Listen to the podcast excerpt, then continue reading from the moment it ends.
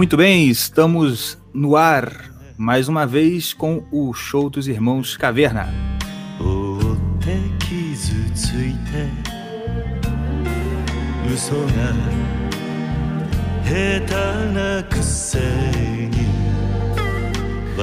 E aí pessoal, tudo bem com vocês? Como é que vocês estão? Tá tudo jóia? Estamos aqui com o nosso queridíssimo ouvinte, o Márcio Winter. Tudo bem, Márcio? Como é que você está? Olá, boa noite a, a você, a todos os ouvintes da Shockwave Radio. Uh, estou muito bem, graças a Deus. Apesar de estar enfrentando esse probleminha aí de essa dessa fraude aí que é esse essa, essa, essa esse lockdown aí para mim é uma palhaçada. Mas é fazer o que, né? A gente tem que a gente tem que seguir essa onda aí porque é complicado, cara. É, mas a gente leva como a gente pode. É verdade. E aí, Calma Mordecai, Tião, como é que vocês estão? Tá todo mundo aí? Não, tô só eu. o Tião vai entrar daqui a pouco. É, tranquilo. Gostei do Márcio. Márcio já chega na voadora, já reclamando da pandemia. Isso aí, mano. Gostei. É... Já com cachimbinho ali, também tô com o meu aqui. Gato cachimbinho. Tá certo. Eu tô Deixa com minha pipoca. Pode. Você é uma pessoa crente, né? eu sou um crente, meu filho. Viciado em pipoca. A pergunta que o Brasil quer saber, Márcio. Você é parente da Sara? Não, não. cara, todo mundo me pergunta isso, cara. Se eu sou parente da Sarah, Sarah Winter. Mas aqui, na verdade, o que eu, o, acontece é o seguinte, cara. O sobrenome Winter, na verdade é Winter, né? ah, pode crer, alemão. Né? É, é. Alemã, descendência alemã. E a, e a família Winter, ela vem de uma região que é do sudoeste da Alemanha. Quase fronteira com a França, região do Vale do Rio Mosel ali, né? E uh, talvez ela ser, uh, claro, não é o nome dela assim, mas todo mundo que tem esse sobrenome e é alemão tem aquela origem uh, como sendo certa, né? Mas não, não, não tem parentesco nenhum com a com a Sarah Winter, todo respeito a ela e a, e a luta dela, que eu acho uh, muito nobre. Maravilha. Entendi. Não, eu realmente, depois que você falou, eu lembrei que o. É, esses, nomes, esses nomes alemães, a pronúncia não é igual a gente fala, né? É, é que assim, na verdade, como o inglês e o, e o alemão são, são da mesma origem, né? Então, por exemplo, casa em inglês é house, house e em alemão é house. Então é Sim. a semelhança é muito grande. É, é, é mesma, da mesma forma como o português, o espanhol e o italiano têm a, me, têm a mesma origem que é o latim, né? Sim, sim, sim, exatamente.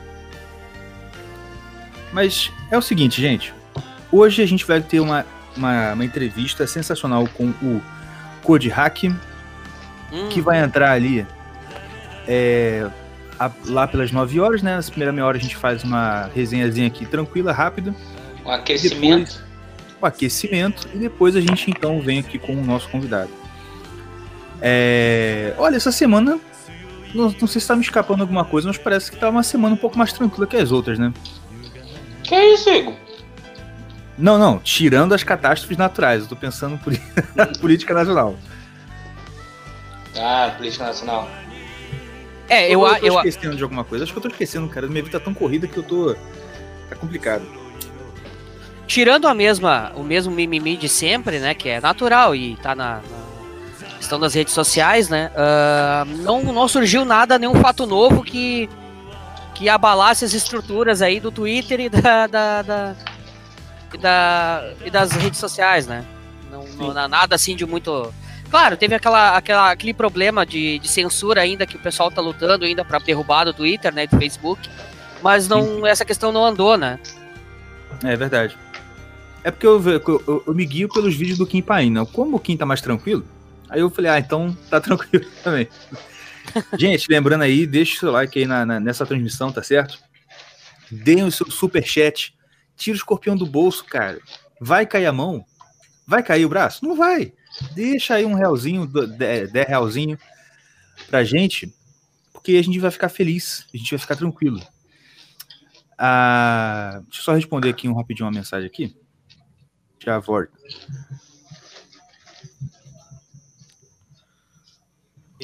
essa transmissão, tá certo? E tem outra coisa também. Eu lembrei aqui agora, que eu estava vendo aqui, eu lembrei. Além da questão do. do. da. da o problema, né, na, a tragédia lá em, em Beirute, parece que teve também outro, em outro lugar hoje. Teve também aquele prefeito, acho que de Itajaí, né? Propondo como solução para, para o coronavírus que todo mundo tome naquele lugar. É ou não é?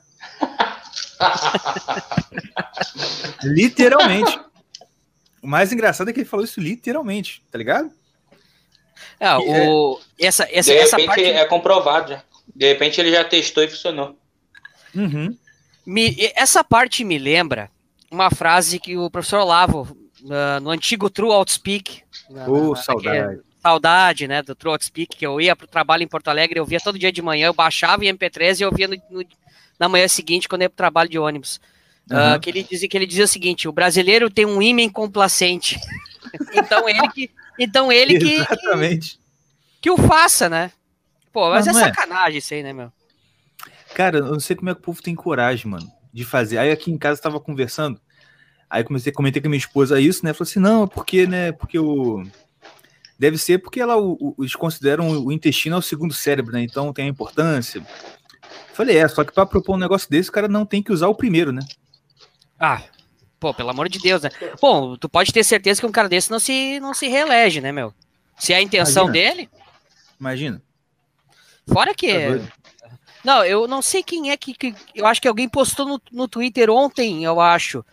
Que esse cara, ele pertenceu ao PT. Ele era do PT. Se não me engano, é algo assim, cara. Que agora ele é do PSDB, mas antes ele já foi do PT. Ele fez até propaganda para a campanha eleitoral da Dilma. É sério? É, alguém tinha postado alguma coisa no Twitter assim, mas eu não cheguei a investigar uh, a respeito. Alguém postou isso. E eu pensei assim, poxa, olha que pode ter caroço na angu. Esse cara propôs esse tipo de coisa, né? É, verdade. É, mas, cara, mexeu com o PT, já foi envolvido com isso aí, a gente tem que botar os dois pés atrás, né? Não tem jeito. Verdade. Ah, é, e o Panzuelo, alguém lembrou aqui, é verdade. O Panzuelo disse que ia receber essa ideia, ia, ia, ia, ia estudar, ia estudar a ideia. Ah, Ele queima ou não queima? Queima ou não queima? Queima! Queima muito. É que eu falo, esse tipo de resposta, esse tipo de resposta demonstra o porquê que naquela reunião lá com o pessoal do PTB, ele falou assim, a minha filha é esquerdista, sabe? Assim, pronto, é um cara desse, é claro que a filha vai ser esquerdista, pô. Mas me diga, quem é que, quem é que desse pessoal aí não é esquerda? Uh, todo mundo. Agora eu vi a, a, declaração de um rapaz aqui, ó, o Murilo Amaral, uh, que ele estava dizendo aqui que o Volney era do PMDB, tá? Mas, cara, o, o, PMDB, MDB, todos eles têm aquela origem mais uh, liberal da época da ditadura, né? Todos eles é. seguiram essa mesma, essa mesma corrente ideológica, assim, né? Que, tanto que teve uma porrada de, comun, de, de comunista que se filiou ao MDB, né? Nessa época, para não, não ficar tão na cara, assim, né? Sim, sim. E uh, eu, me, eu me lembro de, acho que um documentário a respeito do Tancredo Neves. Eu não sei se aquilo ali era inocência ou era o cara era raposa velha, uhum. mas uh, ele estava no Círio de Nazaré e, uh, e ele disse assim, mostrando para o povo, assim, com os braços assim, olha, veja o Círio de Nazaré, vocês acham que um país desse seria comunista?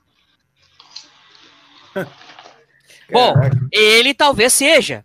Os é. caras do MDB, PMDB, talvez sejam. Mas se depender da gente, não vai ser. Justamente. E assim, cara, a depender da gente, mas tem um porém, né? Aquela coisa que o pessoal que a gente sempre fala. Não basta o povo ser. A, a ideologia da massa, ela não importa definitivamente. Ela, ela tem sua importância de apoio e tal, e blá blá blá a gente precisa de iniciativas organizadas que façam o, o trabalho, vamos botar assim, no CNPJ, né, realmente para botar para frente, porque se for depender só de, de apoio popular é, disperso, a gente vai se ferrar de novo, né? Porque é aquela velha história, quem manda não é a maioria, não é a maioria, é a minoria barulhento, né? E, é, mas, é, mas é isso mesmo, é o que você falou assim, ser do PMDB, ser... gente, tem que entender o seguinte, a, o fato do cara estar tá num partido qualquer que não seja o PT não faz com que ele seja necessariamente, só pelo fato dele não estar num partido chamado PT, ou PSOL, ou tudo mais, que ele seja de fato, ele, isso não, não é garantia de que ele seja qualquer coisa boa, tá ligado? Porque aqui no Brasil não depende muito. Você sabe, a gente tem os partidos que são de esquerda mesmo e tal, que tem os projetos, que é ativo. Só que, pô, PMDB, PSL, PC, PC, é, né, PSD, PS. Cara, essa montoeira de partido que a gente tem aqui, mano, é tudo assim, ou é esquerdista militante, organizado, perigoso, ou é fisiológico, é o cara que tá lá só por tá, vai pegar um cargo ali, cargo aqui. Enfim, né? Agora, é engraçado realmente isso. Como que os caras estão. Olha só. Já tem uma alternativa muito simples, que é a porcaria da cloroquina, salve doutor Leitadas que é só aplicar cloroquina com azitromicina, com a, o zinco, o cacete. São remedinhos que você toma, mano. Isso é um comprimidinho que você toma. Não, não, não. Isso aí não é testado pela ciência. Vamos colocar ozônio no ânus dos outros. Cara, os caras cogitam até colocar. Não, e engraçado que eu tava comentando isso aqui na hora da janta, né? Aí as minhas filhas foram perguntar: o que, que é isso? O que, que é ozônio? Ah, é uma. É um gás. Mas como assim? O cara quer injetar gás em você assim? Aí fez. Psh, se não, Felipe, quer colocar o gás no, no bumbum da gente. Ela ficou acrílica, me olhando assim. assim o quê? Eu assim, pois é, filho. É o famoso é. peidar pra dentro.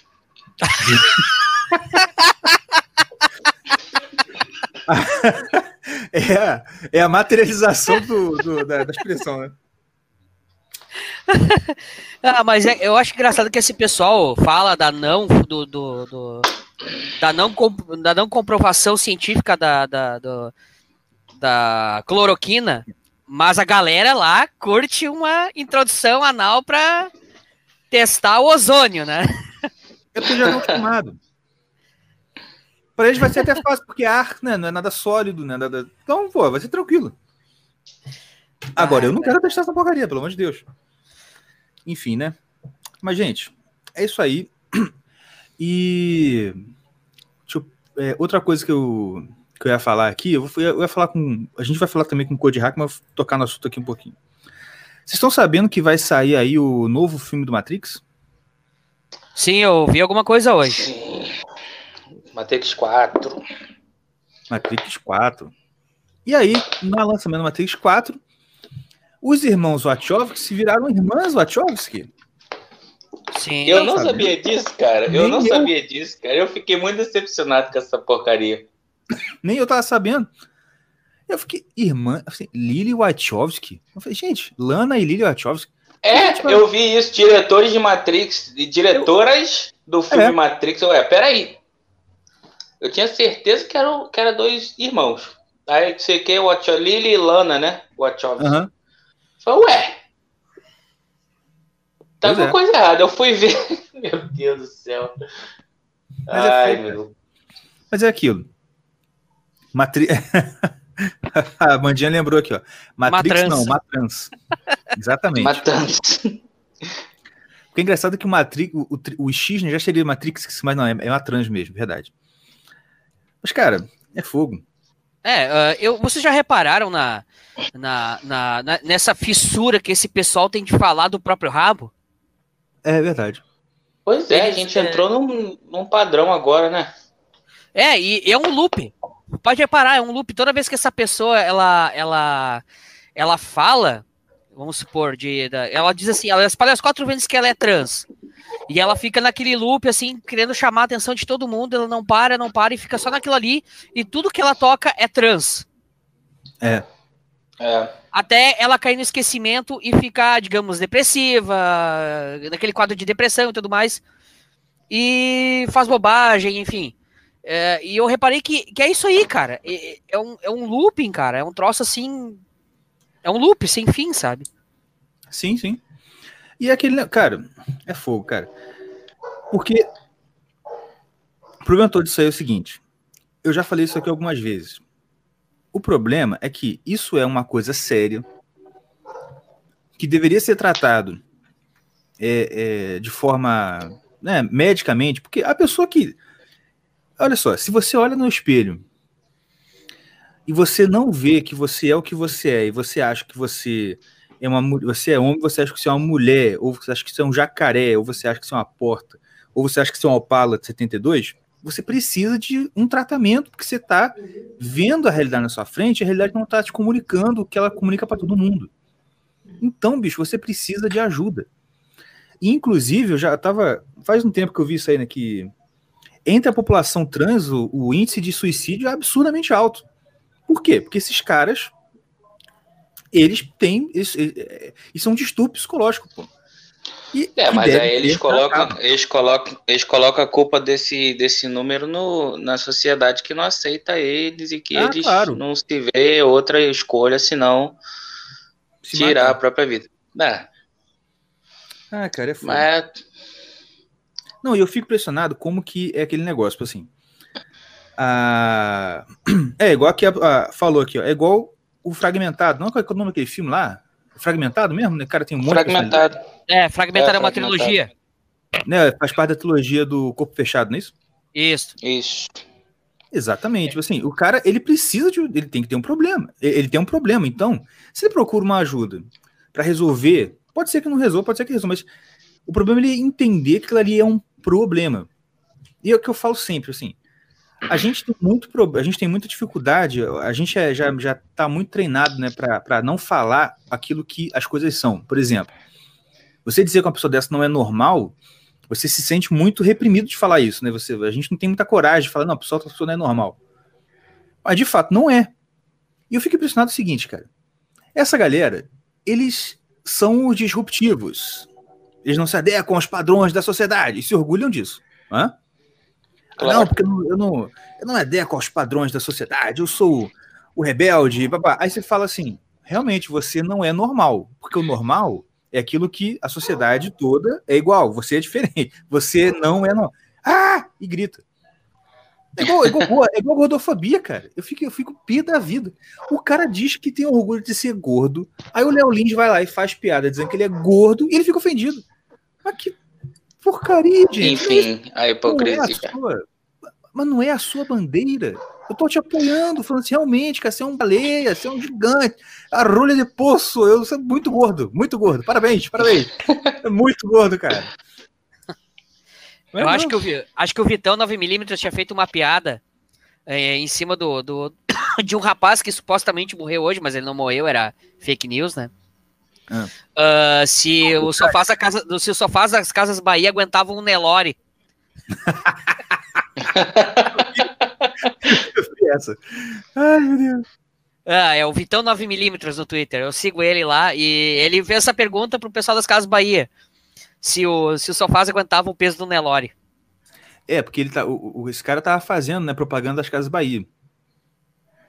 E tipo assim, Sim. cara, isso que, isso também que eu fico pé da vida. Do nada, do nada. Casas Bahia vende, né, é, eletrodoméstico, geladeira, cozinha completa, batira, né, aquelas coisas todas. Ou seja, o público desses caras é aquele pessoal que vê Silvio Santos, é o pessoal, né, que assiste praticamente SBT, né, porque Casa Bahia passa propaganda em SBT. Ah, os caras me colocam um, um, ativista gordo gay, mano. Cara, isso é lição número um de marketing, cara. Você tem que pensar no seu público. Certo? Exatamente. Cara, foi igual essa, é, igual essa treta que teve agora aí com a, com a Tami também, né? Na. Qual foi? Sim, foi Natura? Natura? Acho que foi Natura. É Natura, né? Uhum. É, cara, é isso aí mesmo. O que, é que esse povo não entende é porque assim, ele fica. Ficou uma guerra, né, entre os héteros, que ficaram, não, você não me representa. E os homossexuais falando, sim, você me representa. E ela no meio, ele, ela, ele, que sei lá quem que, que é aquilo, no meio ela. falando. É, ela. É, eu até esqueço, cara, essa praga. Aí ela ficou no meio ali. Parece o carro falando, né? Pois é. Aí ficou ela no meio tentando se defender. Aí é sempre assim, porque a Avon, ela fez isso inteiramente de propósito, cara. Se você não entende que Nike, Avon, Adidas, essas marcas de roupa e de perfume, eu sei lá, marca, ela quer vender, meu filho. Ela não tá nem aí se você é gay, se você é, é homo sapiens, se você é hétero, se você mulher é um, um, se você é uma mulher sapiens, se você é um opala. Ele quer vender. Se daqui a uns dois, três anos vier uma moda de que todo mundo é hétero de novo, o é, pai da Avon lá vai ser pai de novo, vai ser homem, não importa. Eles não estão nem aí. O que me irrita é que esse povo acha que essas marcas grandes, elas se importam com o movimento deles. Elas Ela se é importam. Exatamente. Porque assim, ó, agora a hype é essa galera. Só que toda a hype passa. Exato. Toda a hype passa. Exatamente. E tipo, agora, para eles, para esse pessoal, essa hype é um produto. Quando esse produto não vender mais, essa galera vai, vai cair no esquecimento, vai cair no limbo total, cara. Exatamente. Exatamente. E aí, mas... o que vai ser dessa galera? Uhum. Aí, que eu, aí que eu pergunto. Não, mas aí que tá, tipo assim, olha só. A Natura fazia uma propaganda Katami, ela já tá há um tempo já fazendo essas propagandas voltadas para o público gay, né? Já não é de hoje que ela faz uma campanha de dia de alguma coisa, dando uma lacradinha, beleza. Mas eu fiquei impressionado com a Casa de Bahia pelo fato que eu falei do público. Tá entendendo? O público, assim, as pessoas que conhecem e compram Casa de Bahia é povão.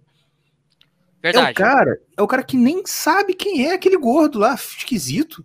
Mano, do nada, a, a empresa me coloca uma propaganda com um cara enorme de gordo com um topzinho. É a coisa mais ridícula do mundo, cara. Aparecendo aquela barriga cabeluda dele, gigante. Do lado de um computador, não sei o que que tava do lado. Cara, olha só, deixa eu explicar. Eu vou dar um exemplo para vocês entenderem o que, que é uma pessoa genial de marketing, tá certo? Vamos pensar. Deixa eu pensar aqui. Não, vou tentar dar um exemplo. Eu, a gente está aqui, a gente vai lançar um livro, a gente vai lançar um curso. Curso de como ser um irmão caverna. Eu não vou fazer, eu não vou, na hora de escolher o público, né? Vamos lá, vou fazer meu impulsionamento aqui no Instagram, vou fazer impulsionamento não sei aonde. Eu não vou selecionar comunidade LGBT no meu público, por quê? Algum LGBT vai querer ser o irmão caverna? Não. Nenhum. Não vai. Então eu vou gastar dinheiro à toa. Agora, um exemplo da galera aqui que faz o seguinte: é, é o cara da, da, da, Smart Fit. O cara da Smart Fit é um dos caras mais geniais de marketing e é um herói também. Sabe por que, que ele é um herói? Porque ele tem que aguentar a epidemia de. o surto de. de, de, de além disso. De sífilis lá. é, além disso. Ou uma epidemia escrota que faz cair Não. o pinto e o nariz. pois é. Mas além disso, é o seguinte: o cara volta a propaganda dele pra galera LGBT, pra galera esquerdista, pra galera lacradora, ganha dinheiro com eles e doa pra campanha do Bolsonaro. O cara é gênio. Ele não tá nem aí. Quem é o meu público? Quem é isso aí mesmo. Porque ele é apoiador. Ele é apoiador do Bolsonaro. Agora, ele fala assim: quem que é o meu público? Mano, quem vai em academia hoje, não se preocupa, vai ficar com shape aqui, é mulher, metrosexual e comunidade LGBT. Só. Entendeu? Agora. Então, e, e, mas é isso que tá, né? É o que o, Diogo, o, o que o Mordecai falou. Você tem que ser meio impessoal aqui no negócio. Tá entendendo? Tem que ser impessoal. O meu papel é o quê? É ganhar dinheiro? Então eu vou fazer de tudo para ganhar dinheiro. Claro, dentro do que for lícito, né? Não tô aqui, né? Não é, mas o, o, negócio é que não é, não é uma coisa ruim, cara, porque o, o trabalho, ele, o, o, o, trabalho do cara do marketing é, é te convencer a comprar o produto dele, vamos dizer assim. Quando é produto, né? Para comprar. É. Então ele vai jogar com o que você acha que, que. com que ele acha que você quer ouvir, ué. É assim mesmo. A melhor, a melhor, melhor aula de marketing que eu já vi na minha vida foi uma aula de dois segundos. De, é, dois segundos. Naquele filme Lobo de Wall Street. eu sabia que tu ia falar disso. Eu me amarro nessa cena, eu falo o tempo todo. Cara, é o seguinte: o cara, o Lobo, lá naquele filme Lobo de Wall Street, eles falam, ah, você tá treinando os caras para vender. Aí um carinha chega assim: ó, oh, vocês têm que vender essa caneta. Aí todo mundo vai lá, ah, porque essa caneta é maravilhosa, isso aquilo e tal, e nada. Aí chega um cara e fala assim: aqui, anota meu número de telefone aí. Ah, mas eu não tenho caneta. Ele, pum, toma aqui, ó. tanto, um dólar, tá ligado? Pronto, ele criou a necessidade, anota aí o telefone, não, mas eu não tenho nada para anotar, toma aqui, ó, caneta, um dólar. Vendeu, entendeu? É isso que é marketing. Isso aí. Exatamente. Eu ia te falar, o, o, um colega nosso, ele trabalha na vendendo sapato, né? Eu esqueci o nome dela, acho que é impecável. Aí diz ele que a, uma, a parte da entrevista dele, o chefe dele, o chefe dele pediu para ele vender uma caneta para ele. É mesmo? Caraca, cara, tu já viu aquele filme? Ele já, pô, já. Passei na entrevista, pô. Eu falei, cara, você é bravo. Mas é, cara. Mas é isso aí. Cada um tem que entender o seu papel. O meu, meu papel é fazer isso, é isso. Opa, meu papel é, é, é dar aula, é fazer os outros entenderem as coisas. Beleza, vou fazer isso. Olha aí, Daniel coçou o bolso, a mulher, que Daniel ah, Alves. Daniel Alves. Olha que cara bonito. Olha que cara Caraca. Olha só, gente que doa para aqui para Shockwave é assim, ó. É feliz, é satisfeito. É gente que não tem problemas na vida. Olha só a cara dele. É o cara que tem problema na vida? Não tem. Olha aqui. É um cara é iluminado, tá até de óculos escuro. Pois é. Muito obrigado, Daniel. E bora, bora tirar o escorpião do bolso, galera. Olha só. É... Então, gente, agora, realmente, falando, do, falando da questão lá do. A gente não pode deixar de falar, né? Da explosão em Beirute. No Líbano. Rapaz, o que foi aquilo, bicho? Não, e eu vi. Aquilo um foi um. Aí, eu vi um vídeo aí do Trump falando que os generais lá dele estão suspeitando que foi ataque, não foi. Não foi. Pô, eu, até eu tô suspeitando que foi ataque aquele negócio, cara. Tu viu? Cara, tem tanto vídeo. O negócio é que hoje em dia é tão fácil de comparar as coisas que tem tanto vídeo na internet. Primeiro, o, o primeiro vídeo que saiu, pelo menos o primeiro vídeo que eu vi, saiu no Instagram. E falaram na, no comentário tava assim, é explosão no Líbano por causa de fogos de artifício, que não sei o quê. Aí quando você abre o vídeo e põe o som, realmente parece que tinha uns negócios estourando, tinha umas luzinhas assim, depois vem aquela explosão grandona.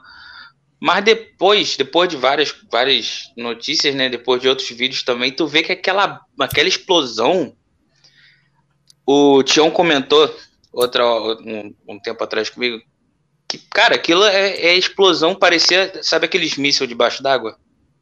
Esqueci sim, o nome. Sim. sim. Carga, aquilo parece carga, um... carga submarina? Parece carga submarina, cara. Parece muito carga submarina. E pior que eu vi um vídeo aí do Dom das Threats falando que. Não, falando não, parece um, um, ângulo. Alguém filmou num ângulo lá específico. E um pouquinho antes da explosão você vê uma coisinha voando assim, chum, chegando lá. Parecia né?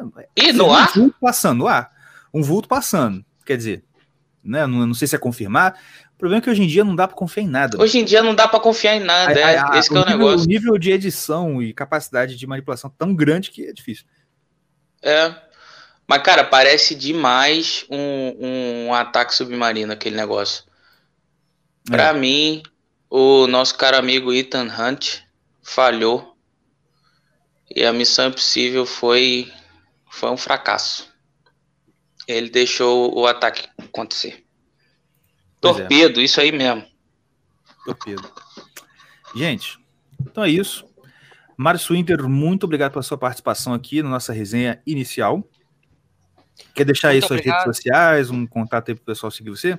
Ah, nas minhas redes sociais eu tenho falado ultimamente só de só de obviedades e, e coisas do cotidiano alguma coisa de, de da, da, política, que eu não falo mais tanto. Eu fazia antes o Christ Wave, né?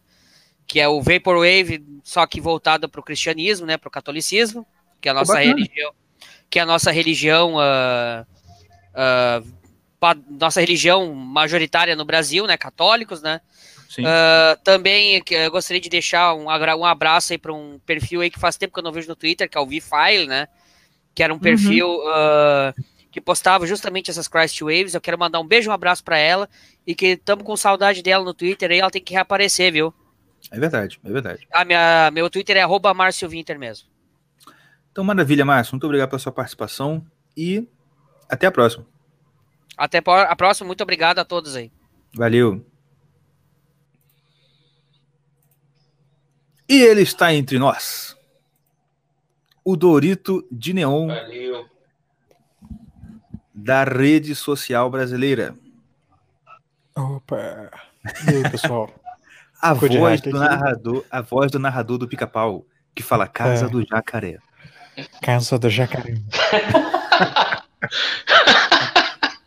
Eu queria ser dublador de um tempo, cara, mas eu desisti por causa do sotaque. Sotaque é difícil de tirar, tchê.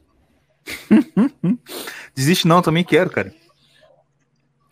Fora, fora O- que pra ser dublador você tem que Ser ator. Você tem que Ser ser ator, ator. né? É. E hoje ser ator quer dizer Ô. que você tem que ir pra escola Wolf Maia e tomar pirocada, né? É verdade. Esse é o problema. O senhor Caverna cara. tentou ser dublador. É, ele tentou. Eu tentei. Foi, foi um pouco. Eu já Fez pra essa zombie aí de. A voz, a voz do ca...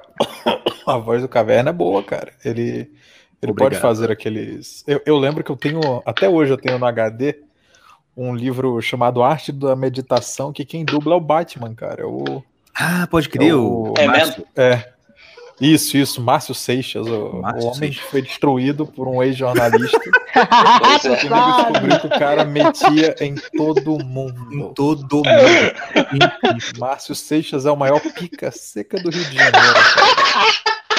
Ele levava as mulheres para o Toy, aquele motel, e ficava se chupando a hora do almoço inteira, depois pedia um prato executivo, cara. Era um ser humano sujo, Meu irmão, sujo. Nunca mais eu vou ver liga. Se o cara se esforça. Se aquele Hum, cara fala se esforça pra fazer um dossiê daquele. Pô, de qualquer outra pessoa, cara. Cara, o Brasil ia Sim, ganhar sim, muito. Sim, sim, Cara, o, o lance é que é o seguinte: o Marcelo Rezende, ele tinha ali uma raiva do, do não. cara, porque é, assim, você viu nos olhos dele a raiva. Essa é a parada. O cara era o Batman, então ele chegou assim, pô, chega aí, pô, eu queria colocar uma pessoa aqui de muita confiança nessa empresa, que eles tinham uma empresa de dublagem, de curso lá. Sim, sim, Chegou sim. lá, cara, ele botou Enquanto amante. voz, coisa assim. mas tem essa aqui que é pra gerência, que é muito... Outra amante. O cara estava preenchendo todos os cargos de gerência da parada com as pessoas que ele comia. Em algum momento eu fico me perguntando, será que ninguém ia falar Márcio Seixas e as outras mulheres falar, ah, eu gosto dele, ele transa bem. E aí todas as outras iam olhar, que, que porra é essa? Porque o cara era polígamo, mas ele não contava pras outras amantes que ele tinha outras amantes, tá ligado? E outra, o filho da puta com mais tempo que eu já vi na minha vida, o cara conseguia conciliar quatro amantes ao mesmo tempo e uma família. Exato. Caraca, cara. Pra, pra, pra quem assistiu Umbrella Academy, o cara fazia saltos temporais, tá ligado? Tô, tô assistindo porra pra fazer um vídeo. O maluco ia pro passado, comia uma mulher, voltava pro presente, dava, levava o filho no futebol, ia pro futuro, porra. Ih, rapaz, isso aí é mais dark do que, do que Umbrella Academy. Não me fala em Dark que tem uma pessoa muito próxima a mim que tava viciada nessa porra e o, o final é, uma, é um Deus Ex, né? Que inclusive o, o mesmo Deus Ex eu tava falando com o Caverna agora há pouco sobre Matrax, né? Que vai sair o Matrax novo. Os caras Matrax. estão falando que Uma trans. Os caras falam que em vez de ser uma Matrans. agulha que conecta ao seu córtex, é um piroquinho de plástico. que Os caras botam atrás da sua cabeça. E foda-se Sim. que, Cara, que que merda, é. no Matrix você tem essa parada do Deus Ex, né? O Deus Ex é o Neo bater um papo com a máquina do criador e falou: liberta os humanos, máquina. cara. Beleza. É nóis, é Tá nóis. bom, Pode deixar. É, As pessoas, né? tá bom. tá bom. Isso, É isso foi o. Deus Ex que, que no final do, do Darkness, né, cara? Simplesmente o cara falou assim: ó, quer saber uma coisa? É, é, que nem Lost, né? Lost tem uns 10 anos que se passou. Quem se frustrou com Lost, levanta a mão aí, cara. Lost é só assim. A primeira teoria que saiu no primeiro episódio: os caras morreram então no purgatório. Aí, não, isso é óbvio demais. E tem a Dharma, e tem milhares de outras coisas, e tem o Cypher. E não, não, não, eles estavam mortos e estavam no purgatório. É, é isso. É o mais óbvio. Nós enrolamos vocês por seis temporadas, seus trouxas. Sim. É isso, cara. Isso é Lost, tá ligado? É fogo, rapaz. Isso é a falta de criatividade no, no meio artístico, né, cara? Que puta que pariu. Não, e a falta de criatividade, criatividade até para voltar a ser assunto. Porque Sim. os irmãos Wachowski, Pois é. para voltar a ser assunto, tiveram que virar as irmãs Wachowski. Putz, cara. Lili e La- Lana. Lili e Lan- Eu Lana. prefiro ficar esquecido e preservar meu pau, mas tudo bem. Eu também. Né? Meu irmão, Sim. é aquela velha história. É igual você estava falando comigo ali antes, antes da gente começar. O- a, a- a sequência já não tá muito boa. Por que, que ela não se contenta em ter O feito uma o Revolutions com aquela briga de mecha foi uma coisa que você ficava É. assim, mano, o que que eu tô assistindo? Porque Matrix vendeu toda aquela parada de uma viagem através da mente, que pra quem gosta de Ghost in the Shell, pra quem gosta de aqui tem, tem até o livro que inspirou o Blade Runner, né? O Android sonha com ovelhas ele- eletrônicas. Você tem uma série de conceitos da mentalidade. Até o próprio Asimov, quem gosta de ler Asimov sabe que o modelo do cérebro positrônico é um cérebro humano com até o modelo de sinapses mais feito em partículas artificiais, entendeu? Então você tem todo esse universo sensacional do Matrix de explorar sua mente, que o seu corpo é apenas um receptáculo, que você consegue manipular as coisas pela sua mente, a sua força de vontade. Daí depois, não, não, não, não. Tem dois gêmeos que usam dreadlock fazendo apropriação cultural, que eu duvido, eu duvido que os caras vão colocar albino de dreadlock em qualquer Duvido. outra coisa relacionada a Matrix. Vão ser Duvido. cancelado na hora. Mas Exatamente. na hora. É engraçado, E né, aí? cara? E é isso, e é isso que eu fico pé da É vida. Aí Não, não, aqui, e o pior, não. o pior, o pior disso tudo, Igor, rapidinho. O pior disso tudo é que eles ainda inventam um motivo, um negócio que. Não sei se, se tu leu lá também, porque eu, eu li essa parte e eu desisti. Fala que não, que o, o, Eu desisti. a ideia. A ideia inicial do filme. Pô, é porque eu gosto desse filme, cara. Me deu uma raiva Cara, disso. mas, Eu- mas então, é a, mesma, é a mesma coisa de Star Wars. Eu É, era louco exatamente. Star Wars. É, não. Só que. O Star Wars tem outro problema. O Star Wars é outro problema. Se não, vender. outro não. Tem aí todos deu os ruim. problemas, cara. Tem, mas só que, mas só que é um problema diferente. Porra, o do outro Matrix, problema, outros problemas O cara- o cara, o cara mete essa ainda de que não, a ideia inicial de mil, lá quando eu tava lá em 1999 quando lançou o vídeo, o filme era era disso, era de era de falar sobre transição e, Transição e de outra sexo. coisa lá. É, eu falei, ah, pera lá, meu filho, Não, como não, é que assim, é? eu, Os caras eu, eu, eu- Não, não, peraí. Eu, eu quero saber o seguinte.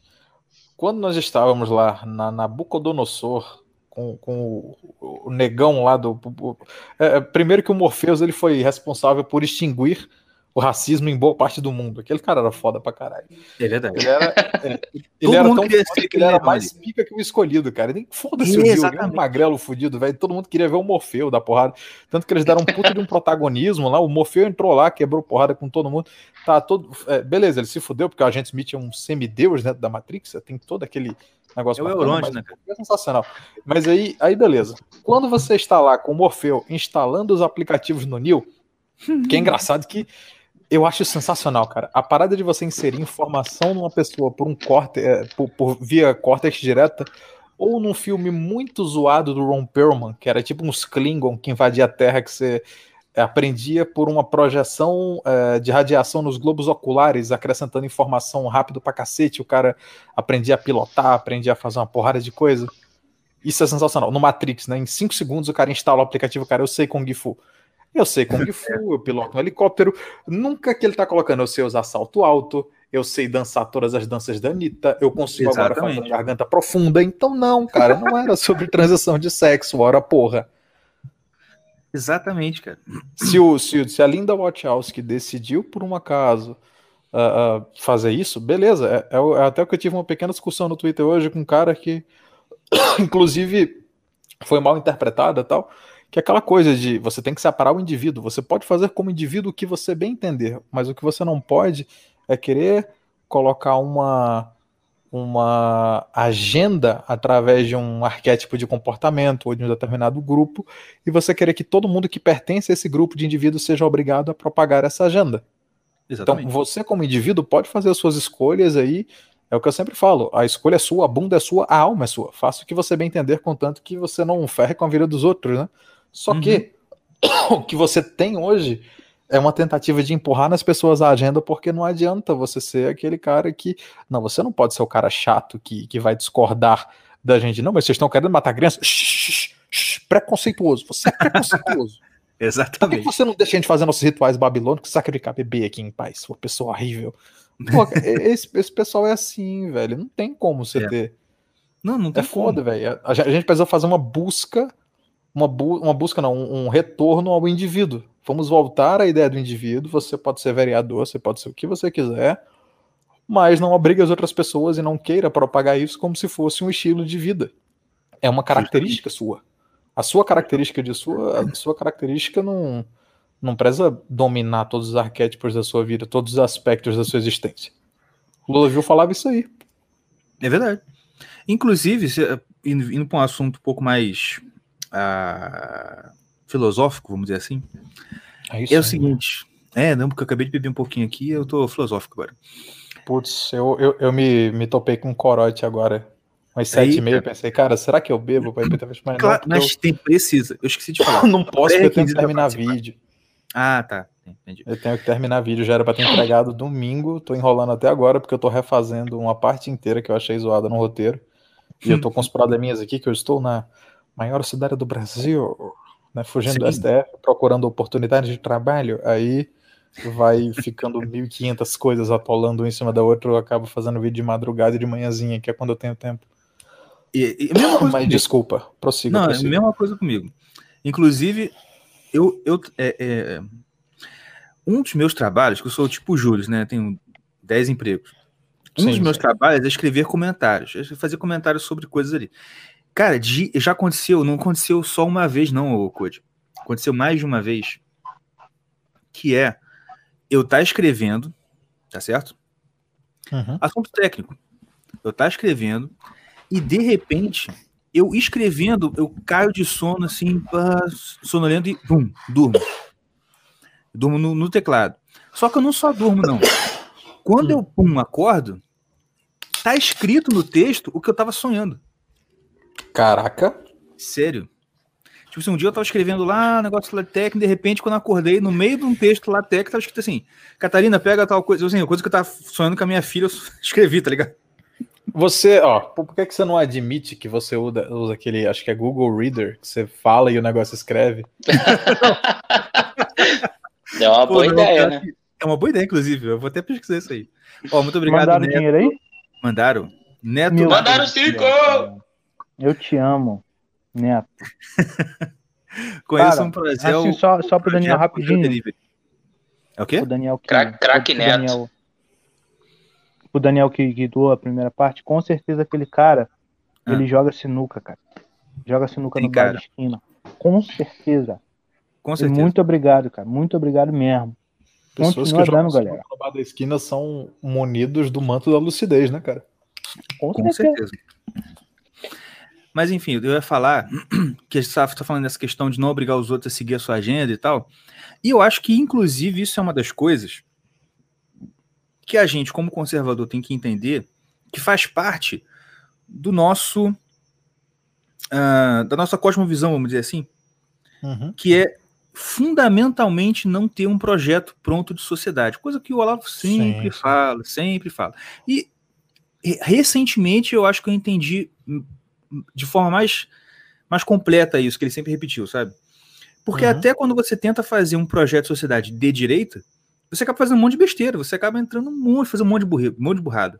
É porque a, a, polis, se eu não me engano, é, na República de Platão ele fala sobre a espontaneidade da polis, que até quando ele tá tendo aquele diálogo cabuloso lá com, com um brother que ele é bem rico, que ele meio que coage o, o Platão e o Aristóteles a irem lá num- na casa dele, tomar umas birita, ele tenta convencer que a razão ela vem da força e que quem tem razão é quem pode fazer as coisas e quem tem a capacidade de fazer aquilo ou recursos ou, ou força física, tá, tá, tá. É, quando você vai ler em Cícero, que é um ótimo livro, recomendo para todo mundo ler, Dois Deveres, ah, você entende que o cidadão da polis, ele não é o cara que ele está com um plano na cabeça, mas ele é o ser humano que está disposto a fazer o máximo possível para que as coisas deem certo. Ou seja, Sim. o que faz a polis é a questão da boa vontade entre os indivíduos e não a capacidade de gerar um plano. Porque quando você tenta manipular as massas, né? Ah, todo mundo vai ter que fazer isso, todo mundo tem que fazer isso aqui, todo mundo tem que. Tarará, você vai acabar em algum momento obrigando as pessoas a seguirem esse plano, nem que você tenha que usar a força. Então você acaba virando um ditador. Exatamente. Exatamente. Agora, quando E você tem, por negócio? exemplo, na sociedade cristã, que todo mundo está se esforçando o Aham. máximo para se tornar indivíduos melhores e, consequentemente, a sociedade, a convivência entre os indivíduos passa a ser melhor, não é que você está traçando um plano. Você está seguindo uma verdade objetiva baseada no conceito da lei natural e numa regra que eu gosto de chamar da regra da eficiência, que é aquilo. Por que, que, o, que o trap, né? Que, o, que os irmãos Wachowski, inclusive, estão durando muito, porque a, me- a média de vida é 35 anos, né? Sim, Então tá indo bem até. também. Eu acho que são, são os milhões. são os milhões, são os milhões. Mas por que, que o pessoal acaba cometendo alto churrasco, né? Porque justamente você acaba, quando a sua libido acaba, você acaba tendo uma crise de identidade. Aí você tem a igreja, você tem a Bíblia, você tem religiosos, filósofos falando que você tem que buscar uma autoaceitação e não se modificar para atender as expectativas eh, que advêm da sua insegurança. Exato. E aí, Por quê? e aí Porque se as isso pessoas é aula- entendessem isso com 15 anos, a gente não teria gente querendo virar travesti no SUS e gente se matando com 35 anos porque se arrependeu. Sim.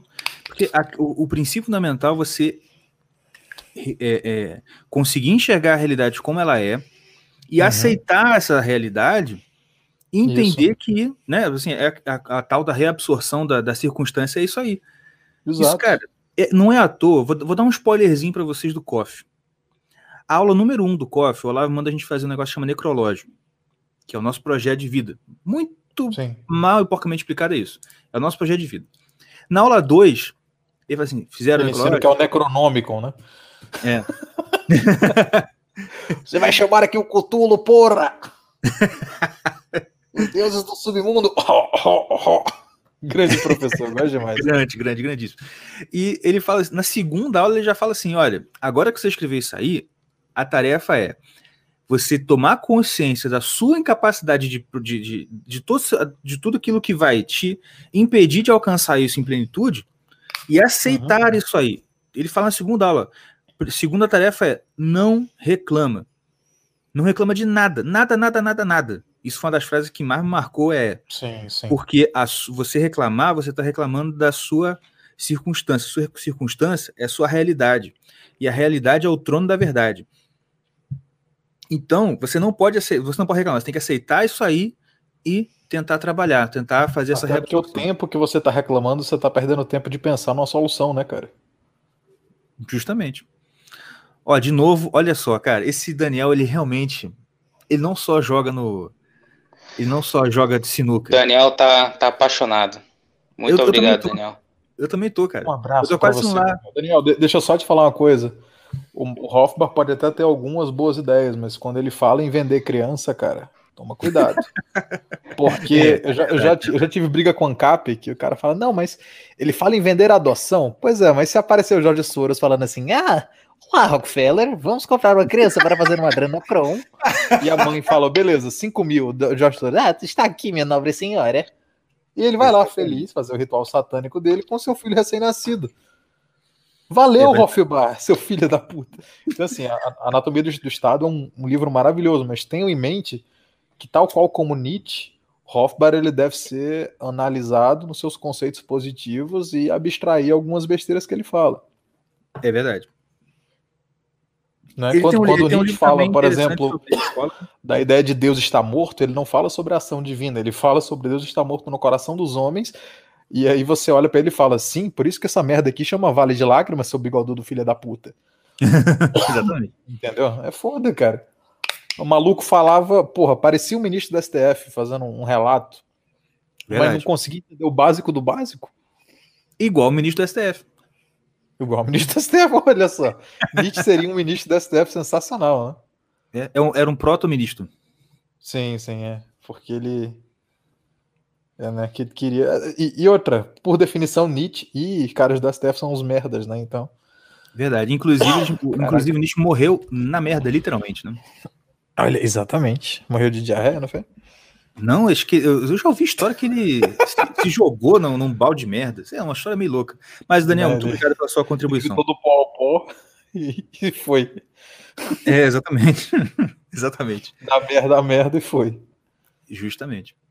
Code, eu queria, como eu falei com você, eu sempre gosto de fazer um, um momento biográfico com outro. é, o Faustão tem, não é que aquele negócio, aquele quadro do Faustão que tinha? Arquivo confidencial! Arquivo Confident. Olha, 7h37. Então, Agora é 7h37, bicho. Eu justamente. sou péssimo em fazer imitação, cara. Só sei imitar desenho da Hanna-Barbera, só isso. Eu só sei imitar o Kim Paim. Eu faço um Scooby-Doo que meu amigo e um, Ah, um- um Batatinha. Nossa, o meu Batatinha é sensacional. Não, você imitar. Vai, faz Scooby-Doo então, deixa eu ver. Não, não, tem gente em casa, você vai ver. Posso, posso fazer o, o, o, o, Batatinha LGBT? Por, por favor. Pô, Pode. beleza. Ô, Amanda Silva! Essa sua rola tá muito pequena. Ela vai chegar na minha garganta. É foda que Ai, meu Deus. Tem gente no outro quarto. E aí fica uma, Rapaz, se uma você situação botar- constrangedora, cara. Daniel! Daniel tá querendo. Eu tô começando a suspeitar desse Daniel. Por quê? Fala Botar- merda não, cara. comprar. Isso aí, compra mesmo. Pode comprar. Olha, ô, Kodiak. Se você botar um pouquinho de, de pigarro nessa voz aí do Batatinha, sabe que sai o Smigol, né?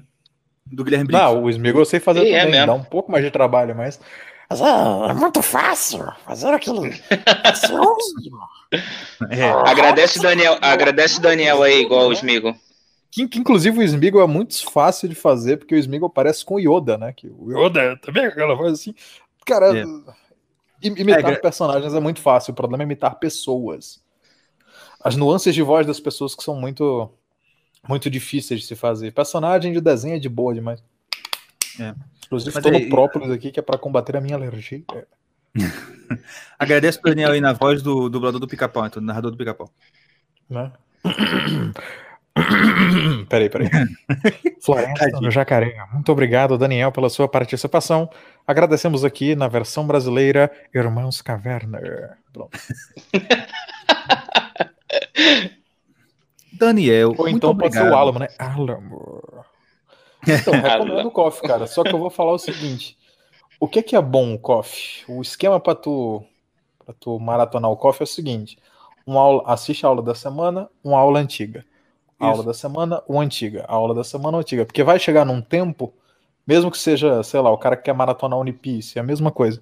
Nem que seja daqui a cinco anos, você vai rever a aula que você está vendo hoje, só que você vai ver essa aula com a cabeça já formada, porque você já absorveu o conhecimento anterior. É, exatamente. Então você E vai assim- revisitar esse conteúdo entendendo agora de uma forma mais concreta. E o COF também não é um tipo de curso como normalmente a gente conhece os cursos, que é assim, o, o assunto, tipo matemática, sabe? Se, se você não ouviu a aula 3, você não vai entender a aula 5. Isso, isso. Não é, não é exatamente assim, não. Você pode fazer igual o Coach falou, ver a, a- a do sábado e Uhum. durante a semana você vê uma antiga. Mas Até- o, o- quando, quando você estuda os clássicos, por exemplo, você estudou Platão e Aristóteles, você já está escaldado para ler Eric Voegelin, por exemplo. É, Então, você acompanhando as primeiras e tudo, vai chegar um tempo que quando você estiver revendo as aulas de hoje, daqui a um tempo, daqui a uns, uns anos, você vai entender assim com um outro, com outro prospecto. Vai ser muito mais legal. com certeza. Com certeza. E, cara, com certeza você pode entrar no COF, não, não tenha medo. sei, o pessoal tem medo de entrar. Cara, o COF, deixa eu explicar pra vocês um negócio. O Olavo, ele não é o tipo de filósofo que a gente está acostumado a ver, que é o cara que ele tem pose, ele fala Uhum. difícil. Mano, o cara explica com uma. Ele, tudo vocês sabem. Aquilo que vocês veem nos trechos do canal Daniel Mota, Sim, sim. os trechos, assim, cara, é aquele Putz, é cara. verdade, ali que o, o Daniel pega trechos do KOF, né, cara? Pega, muitos. O Olavo deixa, tipo, ele não. Eu vou lhe dar o strike, ó porra. Olha aqui, menino, se você ficar transmitindo as aulas do COF, vou te dar um strike, hein? Né? Mas ele não fala, não. Imagina aí. Eu, eu, vou, eu vou mandar o Grimaldi aí para te dar porradas. Pura lá o Grimaldo com seu penteado de piu-piu monstro e dá uma voadora de wrestling nele. Ou então vai o Bernardo lá, pum, cai em cima dele. Né? Pô, não, aí, aí é aquele episódio de Chaves lá que o seu barriga briga com sua madruga e o cara sai assatado. Sim, sim, sim. né? Mas, é, não, não, assim, ele, cara, tem muitos, muitos trechos, mas eu nunca vi o Olavo, eu só vi o Olavo reclamando dele monetizar. Ele fala, pô, tem Ah, gente que fica sim. botando trecho aí monetizando, não monetiza o meu, e pá, tá bom. Mas, cara, voltando, tentando voltar ao assunto aqui. Uhum. Ah, conta pra gente um pouquinho aí da sua história, sem dar muitos detalhes pra a BIM, se bem que, né, você já Ah, sofreu sim, eu já, já ia falar, aí. hoje não é bem, né, cara? É. Hoje não, é. Mas fala aí. Fala um pouquinho pra nós aí. Cara, eu- por definição, eu sou um bosta, cara. Eu fui um bosta até os 20, 24 anos, até sair da faculdade. Não, falando sério. Eu era um filho rebelde, eu era uma pessoa que não me importava muito com os meus pais, não me importava muito com o que as pessoas ah, ah, que buscavam a verdade achavam e tal. E simplesmente eu era um bostão, né? Fiz algumas coisas erradas. Acho engraçado tem uma galera que fala: ah, um dia todos os seus podres vão, vão ao ar, né? Uma galera que não gosta de mim, que são muitas pessoas, inclusive eu falei. Não era para ter avisado que eu ia estar aqui hoje, porque vai ter menos pessoas do que deveria ter. Tá tendo até mais. Tá, tá bom, beleza. Já, já fui cancelado três vezes, rapaz. Ih, rapaz, isso aí. Quanto mais cancelamento, melhor. Aí, cara, o que mudou a minha vida foi um acidente de carro. Foi uma EQM, né? Que o pessoal fala que é uma experiência de quase morte. Experiência de quase morte. Eu tava voltando, pra quem não sabe, eu sou fotógrafo. Uh, tava voltando com dois noivos de um ensaio de pré-casamento, né? Um pré-wedding. E o noivo na. A gente tava na cidade do litoral, né? Que eu moro, moro em Natal, Rio Grande do Norte. Então tem várias cidades litorâneas. A gente estava 9 horas da noite, porque a gente foi na pousada que ia rolar o casamento, umas duas semanas mais para frente, para analisar luz, porque eu queria fazer um projeto de não usar flash, nem usar luz dura. Eu queria só utilizar, porque eu trabalho com lente fixa, então ah, eu utilizo mais a questão da luz e tal. Eu queria pegar uma luz natural para ficar uma coisa mais clássica, porque esse, esse casal gostava de um material mais vintage e tal. Então eu não Aham. queria fazer aquelas fotos com luz dura, nem ficar fazendo pose, ficar carregando canhão de flash com assistente de iluminação. Eu queria fazer uma coisa mais livre, porque eu trabalho com conceito de fotojornalismo. E aí, beleza, a gente foi ver a pousada, tava voltando às 10 horas da noite, um maluco 130 por hora, numa estrada que, cara, 2014, pré-Bonoro, então é, as estradas não eram boas, a gente não, não tinha o grande Tarcisão para fazer aquela, aquele maravilhoso asfaltamento até das areias das praias. Uh, é? E aí deu um capote bonito que acho que, sei lá, era um, era um 4x4, acho que era uma Maroc, sei lá, e capotou umas 5, 6 vezes por aí. E nesse momento, eu só conseguia pensar numa coisa. Eu sou um merda. Eu sou um merda, eu sou um merda porque eu vi que eu era um filho ruim, eu vi que eu era uma pessoa ruim, eu vi que eu tinha hábitos ruins e que na época acho que eu tinha o quê? 25 anos, né? Então eu faleci, eu me churrascaria com 25 anos num acidente de carro sem ter feito nada na minha vida que eu consideraria bom, que eu consideraria grandioso. Aí, beleza. É, a história desse acidente foi uma coisa que marcou muito a minha vida, porque quando eu cheguei em casa, em choque, né? Porque, tipo, foi um ato de Deus ali. O carro era um 4x4 e virou um Fusquinha. Ninguém ali se feriu, o vidro estourou na cara da noiva. Imagina, duas semanas antes do seu casamento, estoura um vidro de um carro por conta de um capote, mas deu um arranhãozinho assim no queixo dela, uma coisa muito pouco com maquiagem dava pra tirar. Caraca. Eu machuquei um pouco meu ombro, luxei o ombro. A mãe da noiva ah, luxou o braço, porque foi tudo. E eu tava com 30 mil reais de equipamento dentro de uma mochila. E essa mochila pipocou nesse carro como se fosse um, sei lá, cara, um pula pirata loucaço dentro de uma câmera a vácuo Aham. e não quebrou uma lente, não quebrou isso, uma câmera. Eu quebrei um protetor de câmera de 11 dólares pra falar que eu não tive nenhum prejuízo. Caraca, mano. Então foi assim, foi tipo tanto um, um livramento físico quanto um livramento financeiro, porque na época eu não tinha seguro no equipamento. Então ali seria um prejuízo. Eu imagino que os noivos também não teriam como pagar, né? Afinal, você está pagando um casamento, você tem perda total num carro. Você também não vai ter 30 mil reais para dar num, no equipamento do fotógrafo que foi pro, pro brejo. Sim. Aí chegou em casa, eu tomei aquele banho, dei aquela choradinha básica, né? Falei, caralho, que cagada. Que... Uhum. Inclusive, mandar um abraço para um amigo meu que sofreu também um acidente com a Hilux. Não vou falar o nome para não, não denegrir o- a, a dignidade do rapaz, mas ele chegou no hospital todo cagado. Foi essa história é engraçadíssima. E eu, eu sofri o acidente, eu quase me caguei. E assim, na, naquele Caraca. estado de cheguei em casa, aquela dor de barriga, né? Aquela diarreia para limpar, seu organismo falou, "Dá, já que você não vai morrer, eu vou eliminar as bactérias que ia fazer da composição aqui. E vai. Um banho quente, deu aquela chorada. Tava preparado aqui, né? Então não vai usar, então deixa eu tirar. Isso. E aí, cara, terminou, falei, beleza, rezei um salve à rainha e falei, a partir de hoje, eu vou tentar ser o menos merda possível, porque se eu morrer amanhã, pelo menos eu quero morrer no lucro. E aí, depois disso, eu comecei a ter uma relação melhor com as pessoas, ah, comecei a, a parar de fazer certas coisas que eu fazia, né? Tenho um histórico com entorpecentes. Por isso que eu falo, né? o pessoal quer me cancelar. Ah, porque vamos virar seus podres, assiste as minhas lives. Eu falo tudo lá. Não tem nada que eu queira esconder. Eu falo que eu tenho passado de degenerado, falo que eu tenho passado com entorpecentes, falo que eu era um ser humano bosta, e até por isso hoje que eu tenho essa de. Eu posso até ser melhor do que eu era antes, mas eu tô muito longe de ser uma pessoa boa porque eu tenho um passado sujo. Eu tenho que melhorar como indivíduo, tenho que entender e explicar para as pessoas prospectos morais que uh, se eu tivesse uma pessoa que explicasse quando era mais moleque, eu não teria feito metade das merdas que eu fiz. E eu, hum. como eu tenho um público mais jovem, né, meu público é tipo entre 18 e 24 anos, 70%.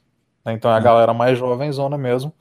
Eu acho que eu tenho essa missão de falar sobre moralidade, sobre o certo e errado, para que as pessoas não cometam os erros que eu cometi. E de fato foram muitos erros. Que hoje, cara, eu já tenho vergonha de, de lembrar de coisas que eu fazia, que eu bebia muito, uhum. uh, que eu desrespeitava meus pais de uma, de uma, maneira que hoje eu me sinto um, um, imbecil quando eu lembro disso. Então, eu sempre, tento, sempre tentando dar o um bom exemplo, mas foi isso. Depois desse acidente aí, aí eu conheci alguns amigos meus que tinham preceitos cristãos, aí comecei a ler sobre filosofia, Aí comecei a pesquisar e descobri patrística, escolástica, tomística. Uh, uhum. Comecei a dar um, um, entendido no que seria verdade objetiva. Aí daí para lá eu fui entendendo o que seria a questão da regra da eficiência, de, de tentar não ser um merda através de seguir preceitos uh, da própria ciência. Você quer que a sua vida não seja um arrependimento depois, você mantém seus impulsos sob controle, você tenta não exagerar, não sair do seu estado de consciência, tenta não entrar em, em em conflitos a qual você sabe que os dois lados estão errados, tenta, sabe, tenta se tornar um ser humano normal ali. Alguém que na, na, na Idade Média seria aquela pessoa de pronto, esse cara aqui não merece ir pra fogueira. Sim. Cara, bacana, cara. Muito legal. É basicamente isso, cara. Depois disso, não, não foi algo tão. Oh meu Deus, fiz muitas coisas. Criei o canal. A ideia do canal é diversão, é fazer uma coisa engraçada. Todo uhum. mundo já passa o dia inteiro vendo mil e uma manchetes de jornal, mil e um canal sobre, falando sobre coisa ruim, então eu tento ensinar um negocinho mais, mais diferente, né? Que eu, eu sempre tento sair da, da caixa, falar sobre comportamento, falar sobre outros aspectos ali com uma, uma linguagem mais divertida, e é basicamente isso, cara. O pessoal tem gostado até. Mas eu é isso, depois dos 25, eu acho que esse foi o turning point da minha vida. Se eu for falar sobre a minha vida, eu resumo a minha vida inteira nesse fato porque uhum. foi um divisor de águas. Depois disso, eu me tornei outra pessoa, e essa outra pessoa é a pessoa que vocês conhecem, o, o babaca moralista que eu sou hoje. Mas isso é o correto. É o correto, é, pois é. Cara, muito bacana, muito legal mesmo. Assim, é, é, é, é aquela tragédia que Deus transforma em, em, coisa boa, né, cara? Sim, sim. Eu, eu conheço pessoas que têm histórias de vida também que que deram as escapadas boas nessa. Teve um amigo meu que sobreviveu a um assalto, ele também passou a ser uma pessoa melhor. Meu pai mesmo, meu, meu pai tem uma história de um, um acidente grave que ele, ele tem um certo passado de pulada de cerca, de beber demais e tudo. E depois desse acidente, que eu acho que ele ficou muito emocionado quando ele viu que a minha mãe, que é uma pessoa que tem uma doença séria, Uhum. Uh, mas ainda assim ela ficava dia e noite com ele no hospital e cuidava dele, e ele sem poder se mexer, e ela dando todo o apoio e assistência, depois disso ele virou um outro homem. Uhum. Ela, ela até fala que ele devia ter sofrido esse acidente quando ele tinha uns 20 e poucos anos, que ele teria criado a mim e ao meu irmão de uma forma diferente. Sim, sim. Cara, que é, isso é uma coisa muito boa, como assim, é muito bom quando eu vejo uma pessoa que passa por uma situação dessa e e, e, melhora, né, cara? E busca melhorar, igual, igual você fez. Busca a igreja, uhum. busca voltar para Deus, porque é o caminho. Porque nessas situações é uma situação onde você se defrontou com a morte mais próximo possível. Sim, sim. Bateu cara. e bateu aquela, cara. E, e, assim, eu vou, eu vou falar que é mentira essa parte do que quando você tá na beira da morte, você vê um filmezinho, hum. porque eu não, eu não vi filme, eu só, sei lá, não é um filme da sua vida inteira. Você lembra de parte do, da sua adolescência, a parte que você mais lembra, e você lembra principalmente dos seus pais. É um uhum. negócio que bate, assim, são, acho que foram 5, 6 segundos ali do carro capotando, mas na metade do Sim. tempo você tá lembrando dos seus pais, das pessoas que você ama, e se uhum. você fez um bom trabalho ou você as decepcionou. No final é isso que dá, que dá o turning point para qualquer pessoa, cara. Deixa eu te falar, é, quando você tiver um... filho Quando Hum, você tiver falar. filho, você vai lembrar dos filhos. Quando você Porque tiver filho, você vai lembrar das pessoas que você ama, com certeza. Porque, não, e, e é engraçado que eu, eu- é uma coisa que, que foi sem, sem controle. Um dia eu passei por uma situação, é, indo pro trabalho de moto também, que eu quase fui, entendeu? Uhum. Porque de moto sabe como é que é, né? Eu, e assim, eu, de, onde eu, de onde eu moro pro trabalho é bem estrada, não é muito trânsito. Uhum. Então tem aquela tem a vantagem de você não ter, não ter o perigo do Afinal trânsito. de mas tem contas, você mora numa caverna, ora bolas. Justamente. E, cara, naquele, naquele milésimo de segundo que eu pensei que eu ia morrer, a única coisa que eu pensei foi: eu, eu tenho que estar com minhas, me- me- meus filhos e e a minha esposa. Entendeu? É incrível. E não- você não controla. Não é uma coisa que você pensa assim de propósito. Vem assim, pá! Entendeu? É uma coisa impressionante mesmo. Mas, É cara, isso. legal. Então, mas Aí e hoje é você isso. ainda mantém trabalho de fotógrafo ou é só o canal que você. Cara, então, a- até um tempo atrás eu tava só com o canal, só que eu tô tentando fazer edição tanto de vídeo quanto de foto. Porque assim, teve o. Já tá todo mundo cansado de saber a história do doxing e tal, e, e prejudicou um bocado a vida profissional. Mas que, tipo, apareceram outras oportunidades, né? Então tem canal que chega, o cara, ah, quanto é que você me cobra aqui pra editar? São, eu não sou um exímio editor, mas são edições mais simples, né? Então eu vou fazendo. Aí tem uns outros amigos meus que são fotógrafos, eles, ah, manda aqui, sei lá, o cara manda dois casamentos aí, ah, daqui a duas semanas você me entrega, eu fecho com o cara 400, 500, então atrapalhou um pouco porque eu mexia com formatura, eu mexia com uns eventos grandes e é, pelo menos naquela época de dezembro eu já tinha eu já Muita tinha coisa, é, é, já tinha problema com alguns fotógrafos da minha cidade por conta de um stories no Instagram que eu tinha feito ah, falando sobre a, a diferença do Haddad para o Biru, Biruliro na questão da economia, né? Sim. Que você ia ter os empresários tendo mais dinheiro e, querendo ou não, o fotógrafo ele não gasta 15, 20, 50, dependendo do fotógrafo, né? 30 mil Uhum. reais de equipamento, que acho que você tá bem, você tem um bom jogo de lentes e umas três câmeras boas, né? Você não gasta isso tudo para ficar fazendo festinha de 100 reais. Você quer fazer casamentos, quer cobrar 3, 4 mil, você quer cobrar 2 mil Sim. reais no editorial, você quer cobrar X mil numa formatura para ter um Uhum. lucro X. E você precisa que as pessoas não estejam comendo seus próprios cachorros para que isso aconteça. É bom, ajuda, né? É, é bom, né? Afinal, né? As pessoas não. Diferente da China, as pessoas não comem cachorro por, por puro esporte. É, então, é, a- a- quanto melhor a economia, quanto maior a geração de emprego, quanto maior a circulação monetária, mais o fotógrafo tem a ganhar. Hoje a gente está tendo esse problema global, né, do, do, do negócio da, da China aí, mas é aquela coisa, o dólar sobe e tal, sim, ok. Mas o é porque veio realmente esse, mas tipo numa crise global, a geração de emprego, a- o crescimento da economia, ele sempre acaba ajudando o fotógrafo indiretamente. Se você não tem milhares de restaurantes fazendo delivery agora, porque o pessoal tá tendo dinheiro para comprar delivery, senão tava todo mundo comendo em mercado, coisa mais Uhum. barata. É, se você não tem gente com delivery, você não tem como pagar o fotógrafo que faz as fotos para o iFood do, do cardápio da empresa. Aham. Então você tem, sabe, você tem essa movimentação financeira que é bom para o fotógrafo. E aí isso já deu um problema e eu fiquei marcado como o, o não socialista do Aham. cenário de fotografia local. Sim, sim. E aí quando aconteceu o doxing, houve uma relembrada, os grupos, os fornecedores fizeram questão de lembrar. Só que Caraca. é aquela coisa, aquele pro- mesmo, o mesmo problema da história. Ah, recebe dinheiro. Quando o Moro acusou que eu recebia dinheiro sem provar porra nenhuma. Inclusive, gordo causeiro, gordo X9, sua hora vai chegar. Tá? Só pra constar. Não, quem, quem se vinga não sou eu, quem se vinga é Deus. Amém. Aí, como. A vingança Como dele é bem melhor do que a que a gente possa fazer. Sim, sim, vai, vai ser uma dieta low carb, seu gordo safado. Então, o, o- prejudicou um pouco, porque, como é uma pessoa de 3 milhões e tal, isso e aquilo, acaba que os minions do cara vão para todos os pontos, grupos e tal, e fazer caveira.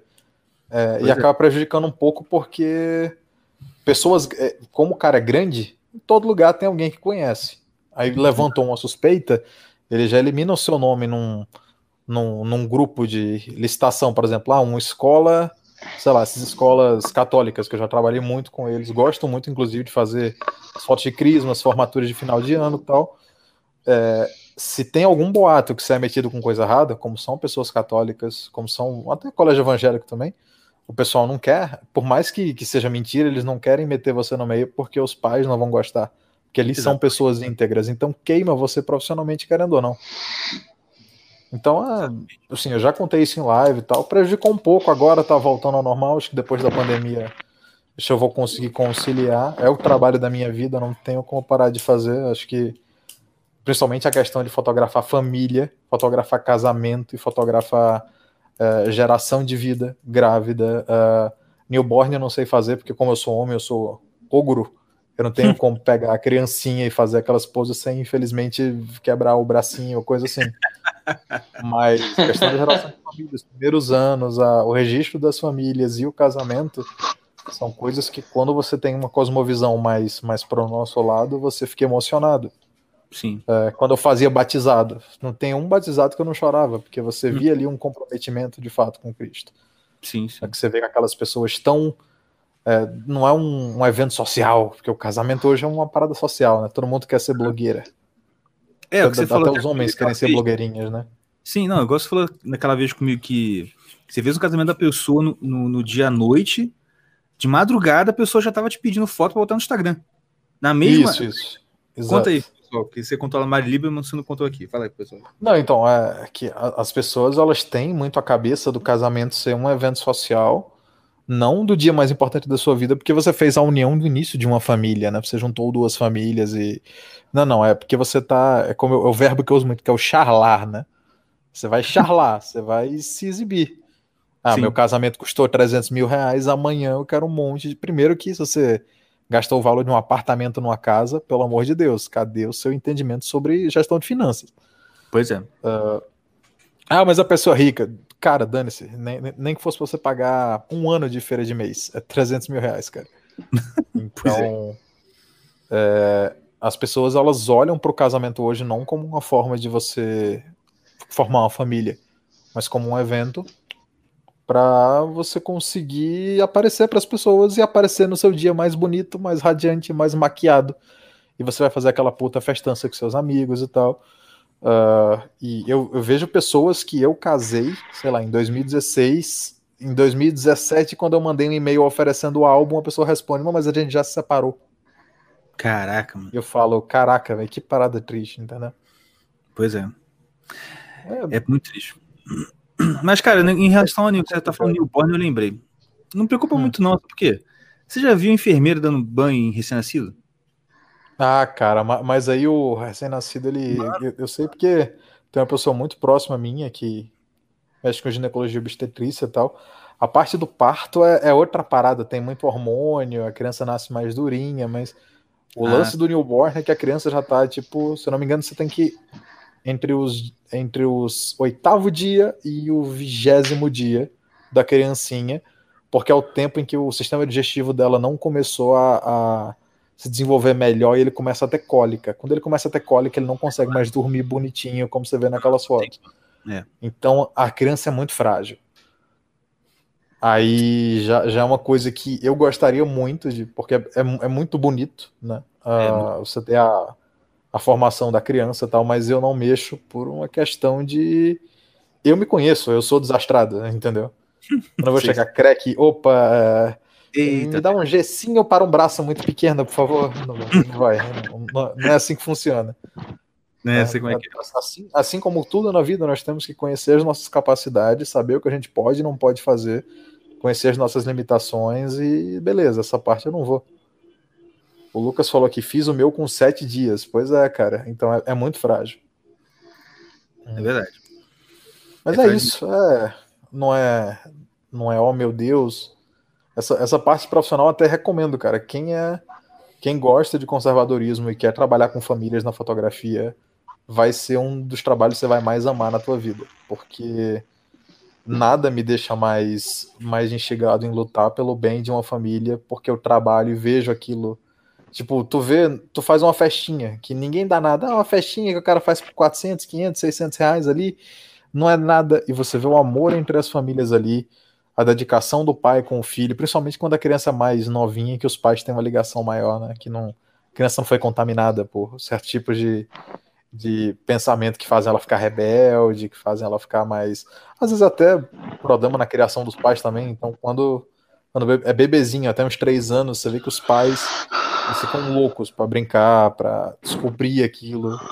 E nas fotos você vê o brilho nos olhos e você fala, ah, cara, na boa, eu quebraria na bicuda qualquer pessoa que queira destruir isso aí, velho. Com Você, certeza. você vira um, um fucking Doberman raivoso pra qualquer pessoa que ameaça a instituição família, e você vê a beleza daquilo.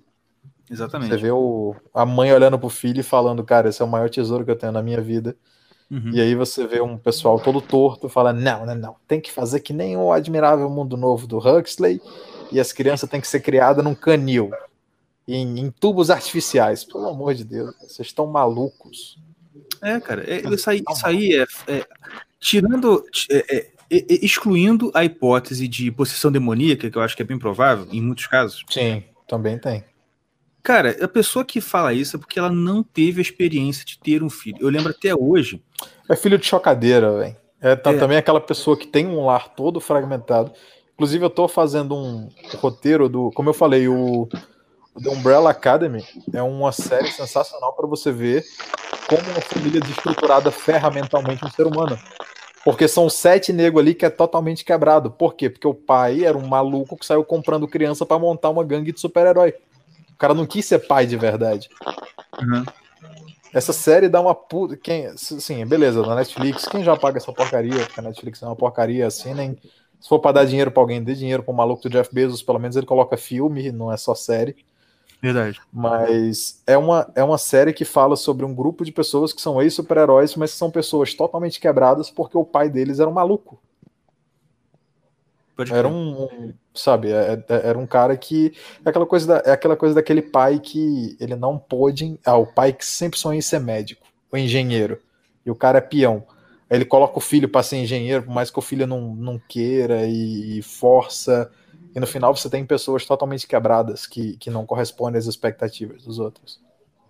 É uma série sobre isso, é um, é um tópico sensacional para falar sobre família. Mas enfim, desculpa, eu tô interrompi de novo, eu faço isso demais, foi mal. Não. Não, só falar a questão de, de filho mesmo. Porque, cara, quando eu lembro até hoje, quando eu vi, quando minha primeira filha nasceu, eu lembro de entrar na. E assim, eu sei que parece clichê, é o que todo mundo Não, fala, Não, não, não, não. Bicho, quando eu entrei na sala, que eu de... minha esposa até ficou chateada comigo, né? Porque eu, se eu entrei na sala e pum, o olho foi direto na, no- na menina. É, tipo assim, cara, e é incontrolável. Você, você quer, né? Ô, minha esposa, querida. Mas, cara, a primeira coisa que eu pá, olhei assim, meu Deus, esse negócio- essa criança mais linda que eu já vi na minha vida. É aquela mesma carinha. Não, é- pior que eu não, eu não vou falar que era a mesma carinha, porque não era, mano. A Catarina nasceu com uma carinha linda. É, realmente. Não, não era O, o bebezinho. fato de você ter colocado a mão na boca agora já significa que ela é tudo pra você, cara. Você já. Com certeza. Não, cara, Sim, na moral, as- as- as- os três são. Metaforando com Kojirac. E aí É. você. É, pode crer. É bom na boca significa é, é 3, o B7, É. é. aquela que que? Isso, é, o, o B71 significa que ele ficou com medo de quebrar o braço da criança ao fazer ensaio no borne, né? É assim mesmo. Mas Né? é fogo. E é, é incrível porque você, quando você. é uma- Ouvir, ouvir alguém falando isso é verdade. Quando você tem filho, você tem a prova de fogo na sua vida. O homem tem a Sim. prova de fogo na vida do homem.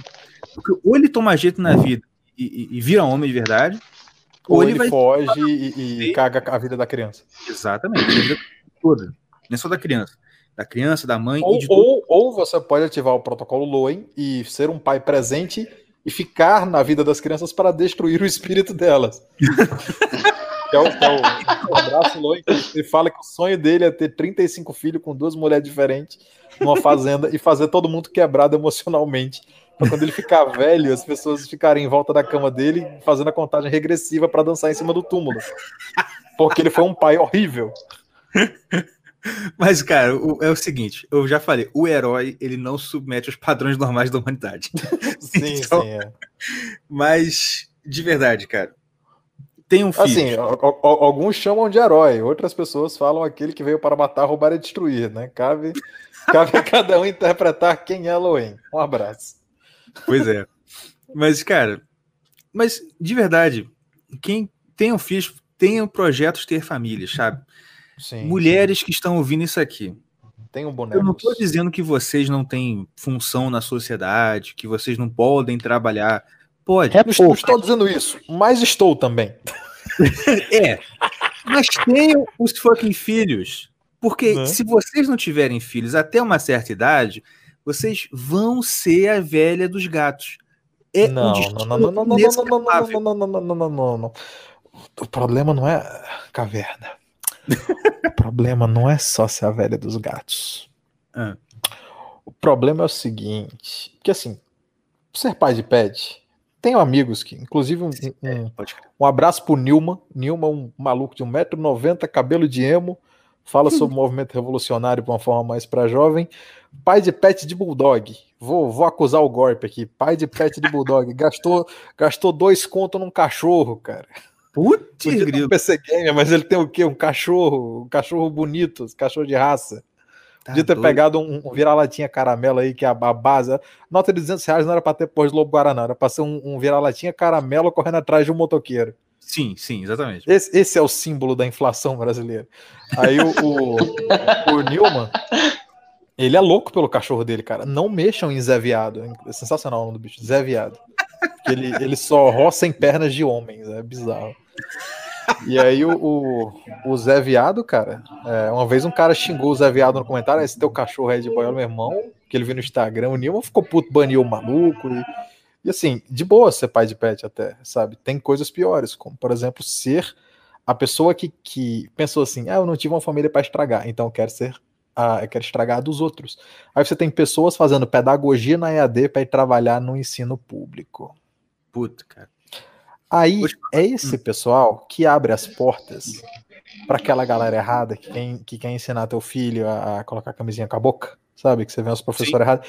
É essa galera que faz a seleção, é- são eles que aprovam, que para mim, sinceramente, eu já, já até tive, eh, entre aspas, semi-fights ideológicos com, com a Miss Code é, sobre isso, que é aquela coisa de tipo, para mim não se fala de sexo até a pessoa ter idade de fazer sexo, ou seja, até ter uns 17 anos, porque isso gera curiosidade.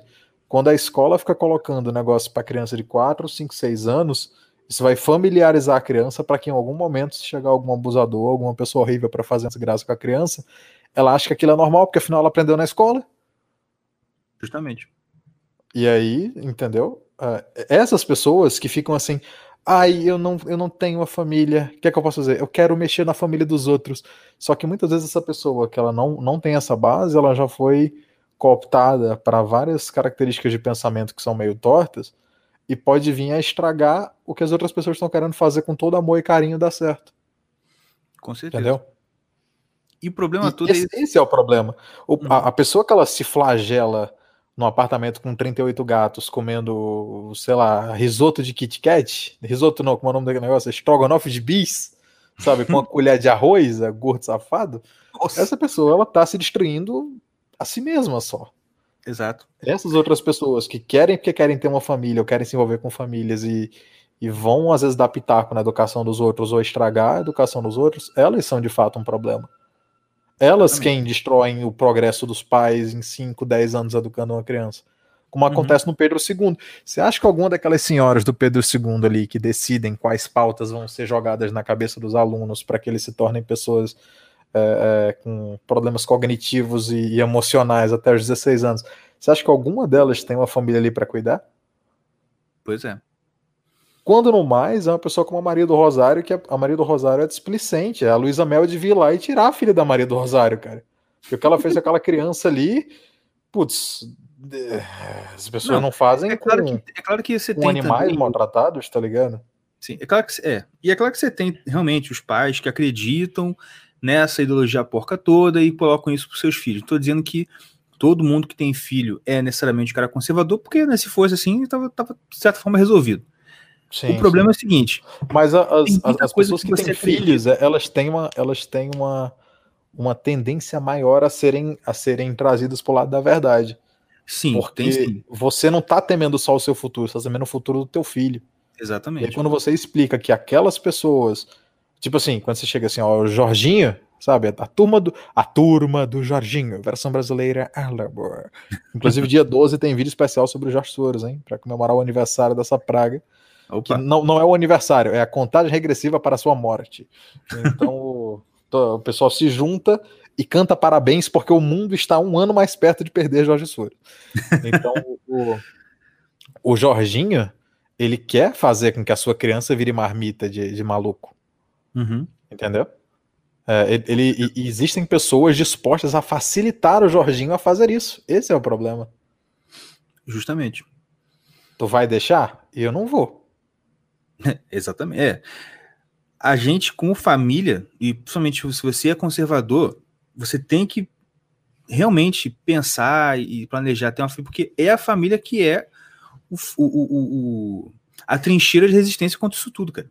Sim, sim. É o, Porque último bastião. sozinho- da- Exatamente. É, é porque a, a, a família é a mini fortaleza que tanca o Estado, né, cara? Justamente, sempre, sem, sempre. sem, sem, a família, é todo mundo sendo irradiado pelas, pelos raios gama do Estado, que vão fazer você ficar verde e burro. Até porque não existe. Não, o, o Estado, ele, ele- A família é, um, é, é, um- é um- é uma formação pré-estatal, né?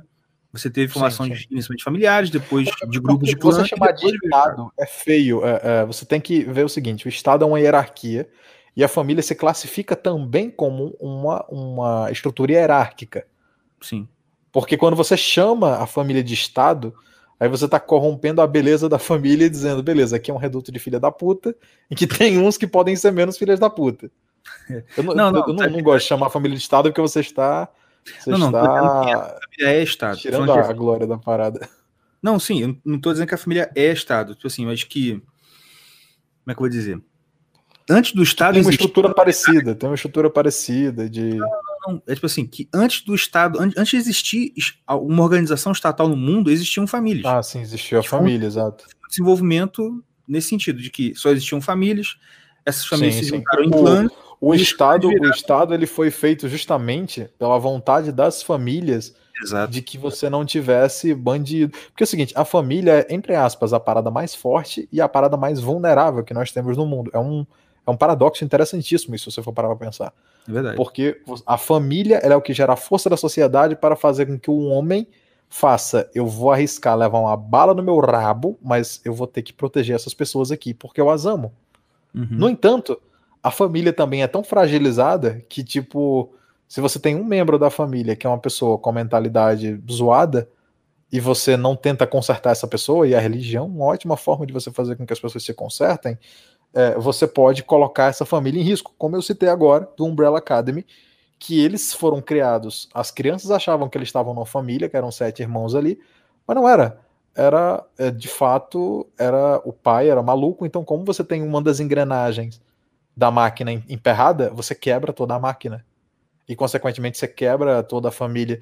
Então, um pai problemático, uma mãe problemática, filhos problemáticos, drogas, qualquer coisa pode destruir uma família. e Cada um vai para o seu lado. Quando cada um vai para o seu lado, você tem o quê? O enfraquecimento dessa formação. Quebrou-se a tortuga e agora tá todo mundo de bunda para fora esperando os persas jogarem uma lança reto adentro, como se fosse uma aplicação de ozônio no seu furico. Exatamente. Justamente. Então a- a- é, o, é, o, é o é o paradoxo da é o paradoxo da tortuga, é um ótimo nome, cara. A Verdade. família ela é, ela é uma estrutura sensacional e ao mesmo tempo algo que você tem que proteger a todo custo, porque se ela se quebrar, se quebra também toda uma sociedade, toda uma cadeia de famílias. Uhum. Que o vereador que foi lá e, e, e convenceu a criança a se tornar outra, como é a criança da travestida lambada, pode ir lá na outra família e tipo, que nem aquele aquela aquela chargezinha que é a morte batendo em vários países, tal. É. Imagina um veveco batendo em várias casas de família e Uhum. vou falar, vou sexualizar a sua criança. Então, é, é isso, cara. A É, família protejam a família. E só um comentário aqui. Um pila de real falou assim: não vale a pena construir família nesse mundo caótico. Na Vale verdade, sim. é Porque justamente a é a família é, o única que vai, é o que vai redimir o mundo caótico, cara. Isso. É a única coisa que vale a pena constituir nesse mundo caótico é família, para ele deixar de ser caótico. Sim. E outra, se você tem uma família saudável, você tem um reduto de sanidade no meio ao caos. É como em Mad Max. Se você já jogou aquele jogo sensacional do Mad Max da, da Warner, tu tem o- os, os maluquinhos lá, as gangues do deserto fazendo merda, você entra nas cidades, nos save points do, do jogo, tu tem ali pessoas civilizadas vivendo e progredindo e fazendo equipamentos e dando upgrade nas coisas e coletando água, ou seja, são pessoas ali que são a fortaleza em meio ao caos. Você prefere ter uma fortaleza ao qual você descansa após um dia de batalha do, do caos extremo, ou você lutar intensamente por cinco dias e morrer em combate sabendo que você vai fazer um dano infinitamente menor no inimigo? Hã? Exatamente. Pois é. Estratégia, cara. Estratégia. Você precisa de uma fortificação. Porque você, você não funciona com pilhas Rayovac. Você precisa descansar. E a família é o seu descanso. É o seu castelo. E você vê que como essa noção tá tão fortemente incrustada no, na- no imaginário, até de quem tem aí uma tendência revolucionária, é aquele filme Divertidamente. Uhum. Que naquele filmezinho lá, Divertidamente, você vê, né? Pô, é da Pixar? Ou é DreamWorks? Eu sempre, eu sempre esqueço. Pixar, Pixar, Pixar. Pixar. Ah, Pixar não é exatamente uma produtora de conteúdos conservadores. Não, o, o Steven Trabalho era muito revolucionário, cara. Isso aí a galera, a galera não não entende, mas ele, ele morreu de três letrinhas, cara. Ele era foi revolucionário. não, tô, não tô falando que todo mundo que é revolucionário tinha três letrinhas ou que todo mundo tem três letrinhas é revolucionário, mas que ele tinha certos comportamentos associação e abusos de certas coisas que é, entendeu? Tipo, pessoas castas sim. acabam não adquirindo DSTs, isso é uma realidade, entendeu? Você, você não você não senta num- numa taxinha contaminada e pega HPV, como as lendas urbanas dizem. Você Exatamente. precisa né, fazer uma furançazinha com a pessoa para pegar esse negócio. E esse cara que, que não é exatamente revolucionário, naquele filme, que é bem interessante, desenho, na verdade, né? Uhum. A, você vê, a, a menininha conta, é basicamente contando a história da menina saindo daquela fase de criança para a fase de adolescente, aquela crise que toda criança ela tem que se, ad- se pré-adolescente tem. Desculpa, Isso. se adaptar a uma nova escola, toda aquela coisa. nova cidade, aquela coisa. E, ela, e é justamente quando ela vira a chave, né? Como se fosse passando ali de uma é, camada da personalidade para outra. O que, que o que teve na naquele filme é um, ela, ela teve um problema de. Ela teve um. Como é o nome, cara?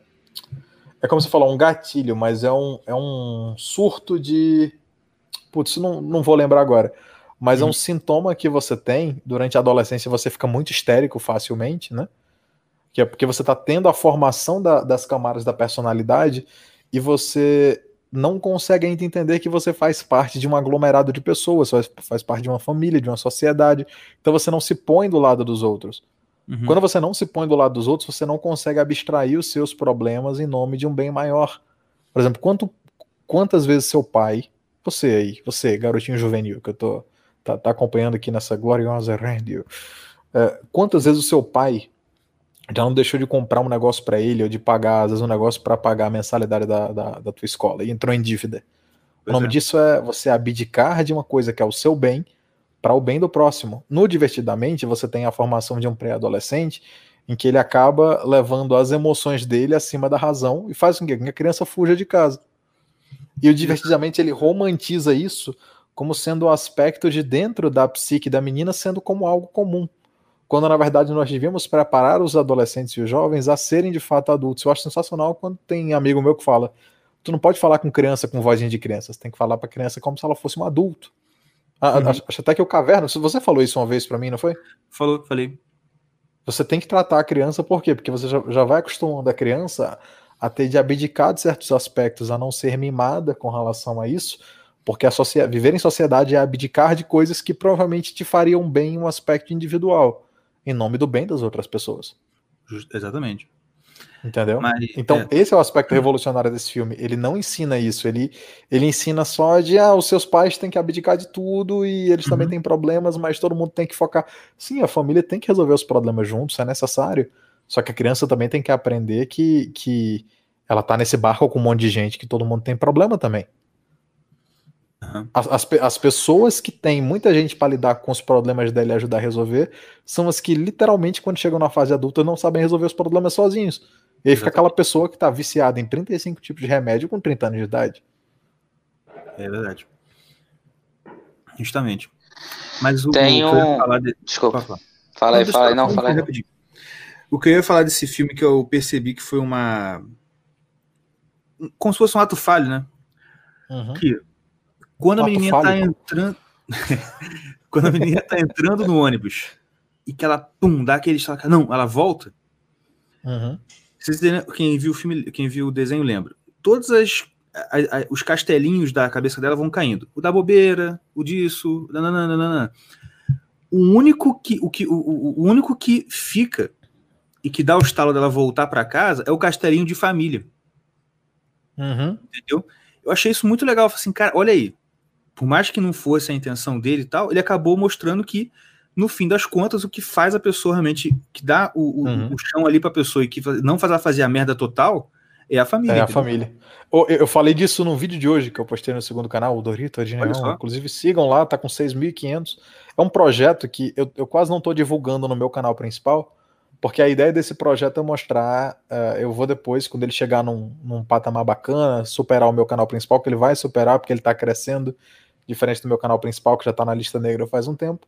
Uhum. A minha ideia é mostrar que se você omitir certos assuntos de política, porque eu falo de política total em todos os meus projetos, Aham. mas nesse eu só não falo do biruliro e política nacional. Eu falo de Aham. aspectos revolucionários. Se você evitar falar biruliro, o teu canal vai crescer tantos mil em um ano. Ah, Eu quero apresentar esses dados numa projeção, num, num vídeo sobre isso. É para mostrar como o algoritmo é injusto para quem quer falar da verdade, entendeu? Legal. Então, o, hoje mesmo eu falei, né, que ontem eles mataram o Caio Calorias, não sei se você sabe. Caio Calorias, aquele gordo lá que não cabia na Sim. cadeira, foi na Fátima Bernardes e tal. E aí Uhum. ontem o pessoal foi lá e matou ele. Falou, ah, Caio Calorias morreu, faleceu no Albert Einstein e tal, não sei o que, não sei o que. E Aham. todo mundo, caraca. E aí ele fez um, um post hoje no Twitter. Porque a- até a minha família e os meus amigos estavam preocupados e desesperados, achando que eu tinha morrido. Mas não, eu estou vivo, estou bem. E aí eu fiz um vídeo falando assim: será que é porque todo mundo, por mais que falem que ser gordo é lindo, que estar Uhum. acima do peso não tem problema nenhum, que você pode ser gordo e saudável ao mesmo tempo? Por que será que todo mundo, 100% dos amigos que não estavam lá com ele na casa dele enquanto ele estava dormindo, acreditaram na notícia que ele morreu? Por que será, Porque né? dentro de você, você tem a verdade dentro de você. Por mais que ela seja suprimida por um discurso de politicamente correto, a sua Uhum. consciência, aquela vozinha que tá falando ali, meu irmão, isso é errado, não cheira cocaína no pau desse traveco não, Nando Moura.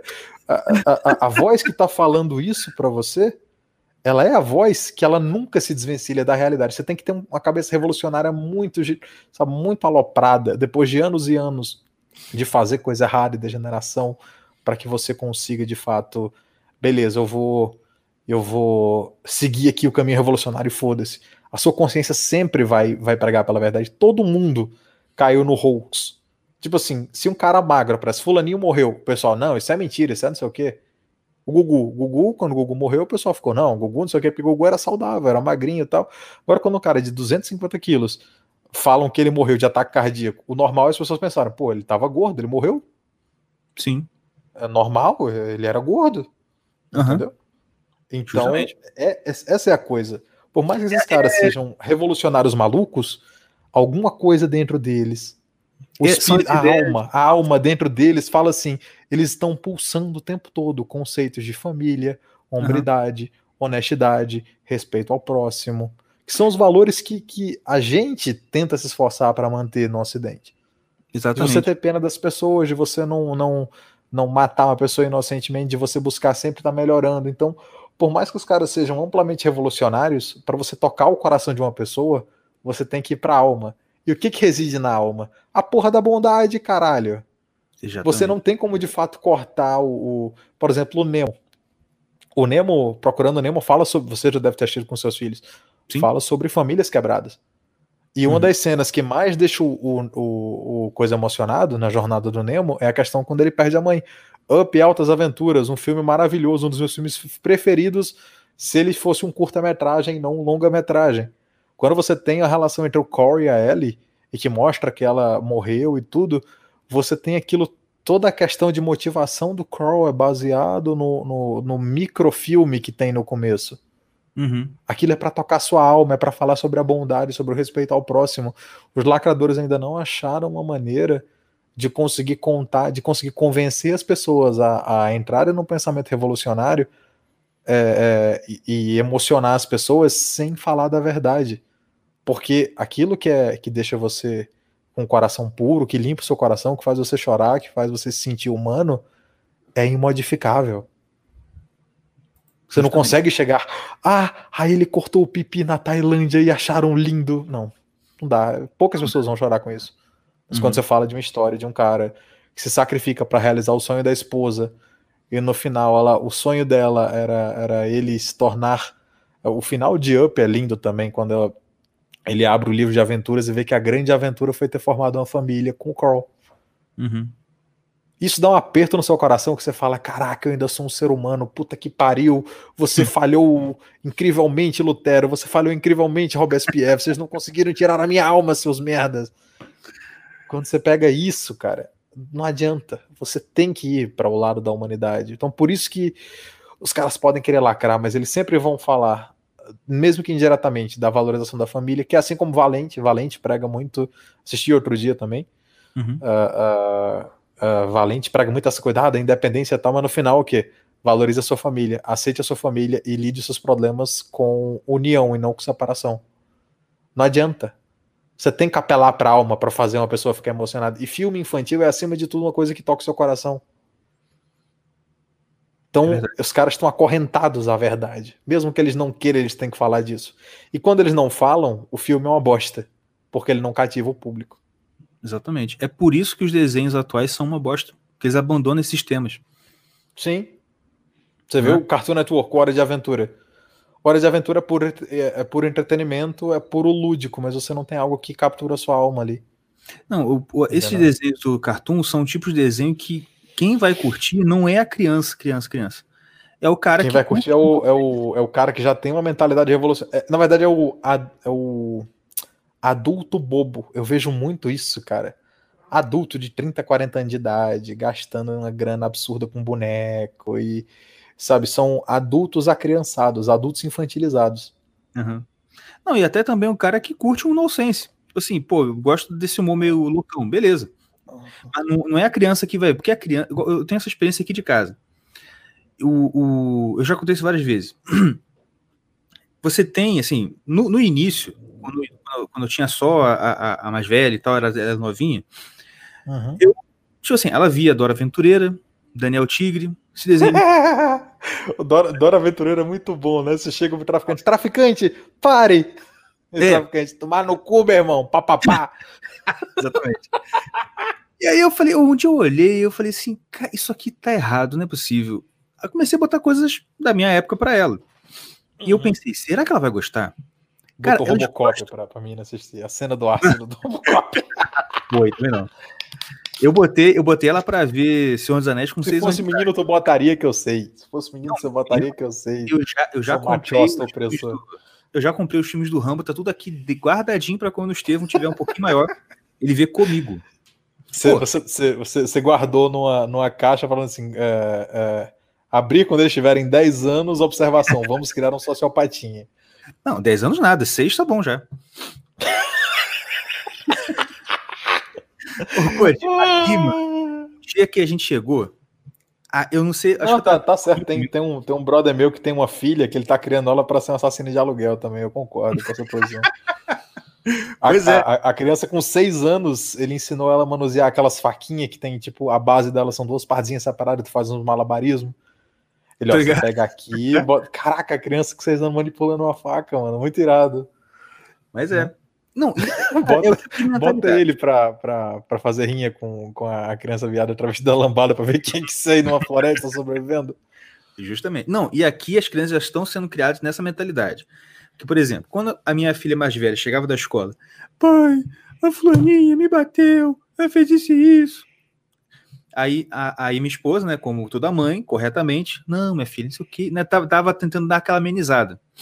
Eu fui pra ela e falei assim, olha só, se uma coleguinha sua, menina, chegar pra você e falar, eh, porque ela chegou também com um papo um dia de que a amiguinha queria levar ela no banheiro pra fazer não sei o quê. Aí eu falei, olha só, Hum. filha, se alguma amiguinha sua vier falar que quer fazer alguma coisa em um banheiro, Você pega essa faca e abre a boca do Coringa nela, ó. não, eu não, eu falei de verdade, assim, ó, você dá um tapão Mas é, bem mas forte é na de verdade. Não, eu falei assim, ó, você faz um tapão bem forte na cara dela, tá? E se for menino, você dá um chute bem forte no meio das pernas dele, tá bom? Né? Aí minha esposa escorregando nos olhos assim, ela é a, a minha Catarina, quando meio com os olhos, ela fala assim: não, é sério, tá? De verdade. Aí isso Não, fala- cara, não. Aí, assim, quando é nasceu um- o menino, o, o, Tem que escutar a mãe, não. menino, chegou aqui, a... chegou o, né, tava brincando com o menininho, que o mais novo é, é um menininho, o Estevam, Uhum. brincando e tal, aí acho que ele caiu, bateu alguma coisa na cara e começou a, deu, deu- não, não, não, mite, mite, mite, mite, lembrei, lembrei da história, estavam brincando, e aí a do meio, que é a que tem as, das pérolas todas, a pérola é a Helena, é a Helena das pérolas, chegou pra ele assim, pro Estevam, ah! começou a gritar pra ele, ah! O que, que é isso, Helena? Aí ele ficou assim com a cara meio assustada, né? Que isso? Não pode assustar o menino, não? Aí sabe o que ela falou? Hum. Falou assim: não, pai, ele é homem, ele não pode ter medo de nada, não. Eu tô treinando ele. Porra, tá certo, tá certo. Caraca. Lúcida e sancta. Muito, muito bem, muito lúcido. E aqui é assim, mano. E, e engraçado que é sempre assim: acontece alguma coisa, já, ela já ela, ela já tão treinada Tá não. É, é por isso que a ausência da figura paterna deixa as crianças toda torta, cara. Porque É você tem verdade. que ter um maluco sem noção na família pra fazer valer. Alguém tem que tratar essas crianças de um jeito que elas vão tancar o mundo real. Sim, sim, exatamente. Exatamente. Não pode, tudo não pode ser. Cara, é é meio estranho falar isso, mas nem tudo pode ser resolvido perfeitamente. Tem, tem hora que você tem que falar assim, não, olha só. A, a- Como, é que eu, vou- como é que eu vou dizer isso aqui? Hum. Tipo a questão mesmo do menininho, sabe? Tipo assim. Ah, ó, ele me bateu. Eu falei assim: olha só, o que, que você fez? Encheu o saco dela? Então, olha só, quando você encher o saco de alguém na rua, a pessoa também vai te bater. Tu vai apanhar. E vai te bater Porque muito pior do que o funciona seu irmão, porque o seu irmão gosta de você. O a pessoa na rua Sim. não vai gostar de você. Né? Isso assim, ah, mas não pode bater no irmão. Não, eu sei que não pode bater no irmão. Mas tem esse elemento também que você tem que considerar. Não, Você, você fala assim, filho, veja bem, não pode bater no irmão, mas o Lula também não podia roubar. O Lula respeitou essa regra? Não, então também não respeita, meu filho. Porque não vão respeitar na rua. Esse é o Exato. É, é- é porque o problema é que as pessoas ensinam para as outras. É, é o negócio que você falou da Dora Aventureira. Eu tenho um raposo lá, o Raposo Tavares. Isso. Aí chega lá o Raposo Tavares, tá roubando uma parada. A Dora fala assim: crianças de casa, falem para o Raposo que ele não pode. E aí o raposo vai E- embora. O Raposo vai embora desse cara. No dia que tu chegar no assalto à mão armada e falar assim, ô ladrão, para, ele vai falar, ele vai olhar pra você e vai falar o quê? Latrocínio pá, pá, pá. Ele não vai Você falar. não- não- "Poxa vida", e vai embora. É ridículo, cara. Cara, uma criança nunca vai chegar. Ah, velho, eu fico imaginando essa geração da Hora Aventureira lidando com um funcionário da ONU, que todo mundo sabe o que os funcionários da ONU fazem. Uhum. Então você chega assim, "Fun- senhor funcionário da ONU, pare! Funcionário da ONU diz, tá louco, vou terminar de descer minha causa e fazer o serviço. Por quê? Porque eu sou um funcionário da ONU, essa é a minha natureza. Caralho. Então, assim, é, cara, não dá, velho. Tá mais que certo ensinar, ensinar crianças vezes, até a agir com uma certa truculência, porque caso você tenha um, um, um, um negócio aí, uma coisa braba, a criança ela tem que se acostumar de não, ninguém toca em mim.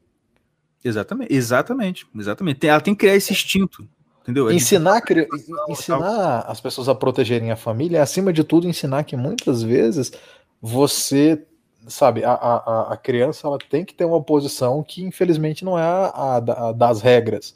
Uhum. É fugir de certas situações. Ah, porque você sempre tem que obedecer os adultos. Não, não tem, não. Tem que ensinar para criança o que é o lugar dela, tem que ensinar para criança. Eu, eu, Ah, eu, adulto, eu, eu que, que trabalho com famílias, mãe. cara, eu via muito mãe falando assim, ah, porque obedece a tia. Eu disse, não, tem que ensinar a criança o que é certo e errado, e ela obedece a tia se tiver certo ou errado, porque tem tanta tia que faz coisa errada, que você não pode mandar uma criança obedecer incondicionalmente uma pessoa, porque em cada lugar tem um animador, tem uma babá, tem uma pessoa que vai cuidar do teu filho, e você prefere ensinar ela que você deve obedecer os mais velhos, ah, indiferente à ação que é feita, para ser cômodo para você. Não. Não é assim. Uhum. O mundo hoje está um lugar perigoso, por quê? Não porque do nada brotou um monte de sociopata e abusador do esgoto. Não, é porque as pessoas estão mais permissivas com pessoas que chegam perto dos filhos dela. Eu não, não posso falar aqui porque o canal da rádio também, né? Eu conheço as regras do YouTube, eu não vou fazer o que eu não faria no meu canal, mas se fosse em outra plataforma, eu contaria sobre aquele cara lá que pintou uma mechinha amarela no cabelo, que tem um canal infantil que diz que, é, que os roteiros são feitos por psicólogo, psicólogos não, por como é o nome? Por pediatras não, meu Deus, como é o nome do cara aqui? Pedagogos? Pedagogos, isso. Pedagogo hoje é quem fuma pedra, né? Os pedragogos lá do, do, do menino, que tem até boneco tal, boneco falando frase de macumba, tem uns negócios tudo errado. Esse cara, ele faz um monte de bobagem e é, é porque eu não posso falar aqui, mas esse cara é um desserviço às famílias, porque é um marmanjo gigante ensinando criança que ah, o adulto pode ser divertido. Brinquem Exato. com adultos na rua. Entrem no carro dos adultos. Pelo amor de Deus, cara. Pois é, exatamente. É fogo. Cara, foi muito bom esse papo. Está rolando É aqui isso. bastante. Já quase Sempre duas ótimo. horas. Sempre ótimo. Vamos marcar outros, outros, outras oportunidades. Tá certo? E eu agradeço a todo mundo. que eu completando o que você estava falando. É o Hum. Pedragogos. É, os pedragogo aí, pô. Pedragogos. Cara, é fogo, cara. Cara, eu, cara eu faz eu, eu, fiz pedagogia na faculdade, Rocinha, né? eu fiz faculdade pública e eu estagiei uma época no setor de pedagogia de pós-graduação. Meu irmão. Inclusive, falar que eu conheci Gramsci, sabia? Foi lá. Ele Foi. tava lá, chapadaço, né? No DCE. Rapaz, ó, deixa eu contar. Revelações aqui. Revelações. Eu tava lá fazendo estágio no setor de pós-graduação da Faculdade Federal, que eu não vou falar qual, Uhum.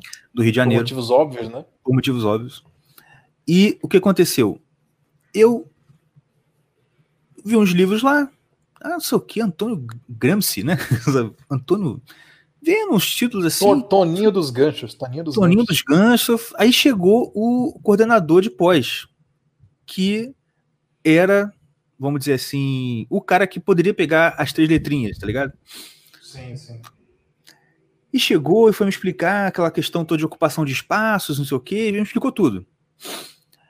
E tipo assim, mano, tirando as vezes que o cara ficava se insinuando, querendo me levar para o mau caminho, eu via a situação, eu, eu, eu via os trabalhos que chegavam lá pra gente corrigir, fazer revisão. Porque Mano, galinha farofa, não.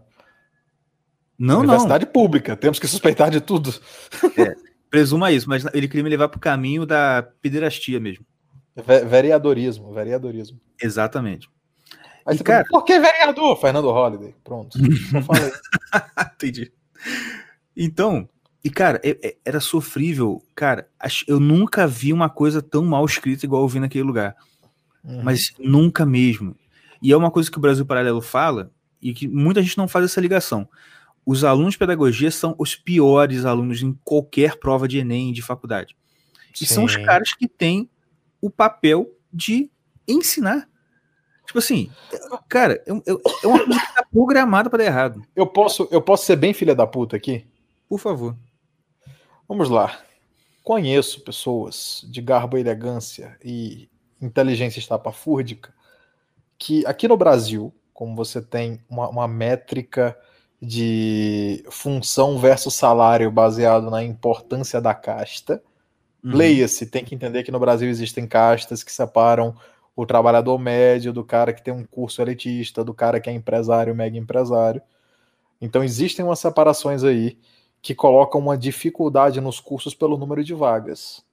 Então, assim, nós temos, primeiro, medicina. Medicina, você tem condição de, sem uma empresa, tirar 30 mil reais por mês ou mais. Tipo David Jones, né? Sete vídeos ou mais todos os dias, sete plantões ou mais toda semana, 30 mil reais por mês. Ótimo, maravilha. Uhum. Advogado, engenheiro na casa de uns 10 a 15 mil confortavelmente, se o cara for um pouco esforçado, se ele montar uma carreira. E depois disso, as outras carreiras ali que pode ter uma tecnologia que ganhe de uns 8 a uns 10 mil também, umas outras tal. Nas últimas, nós temos o quê? Carreiras baseadas na educação.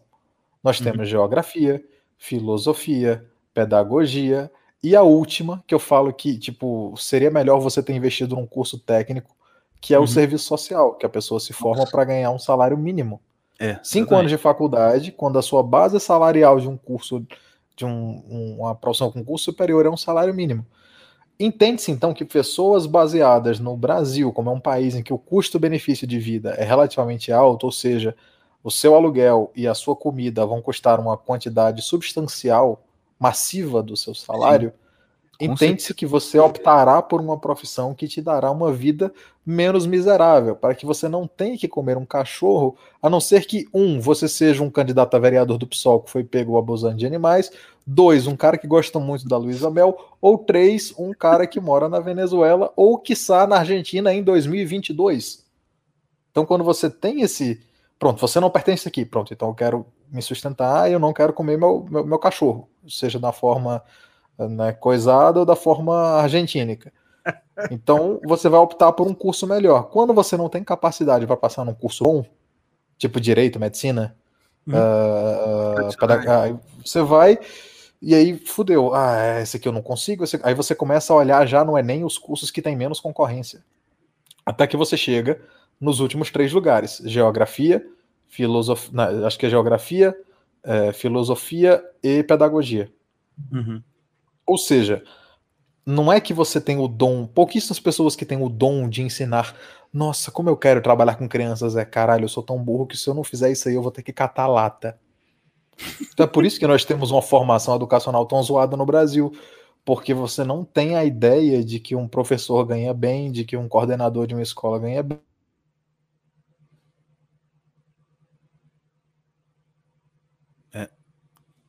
bem. Então acaba quanto a sua capacidade intelectual acabam optando. Portanto, entendemos que as próximas gerações continuam mais burras, por quê? Porque nós selecionamos os mais burros para colocar para ensinar as próximas gerações. Justamente. Isso é um suicídio intelectual. Uhum. Depois, Exatamente. por isso que o Brasil está. Ah, por... a culpa é de Paulo Freire também, tem uma série de outros aspectos, mas o fato de você ter um salário tão miserável, uma área tão desvalorizada e tão ferrada, até na questão. Cara, que seja, você tinha que colocar uma concorrência alta e glamorizar esses cursos, nem que seja de forma artificial, antimercadológica, para você pelo menos criar a glória nesses cursos aí, que não seja um curso de ralé.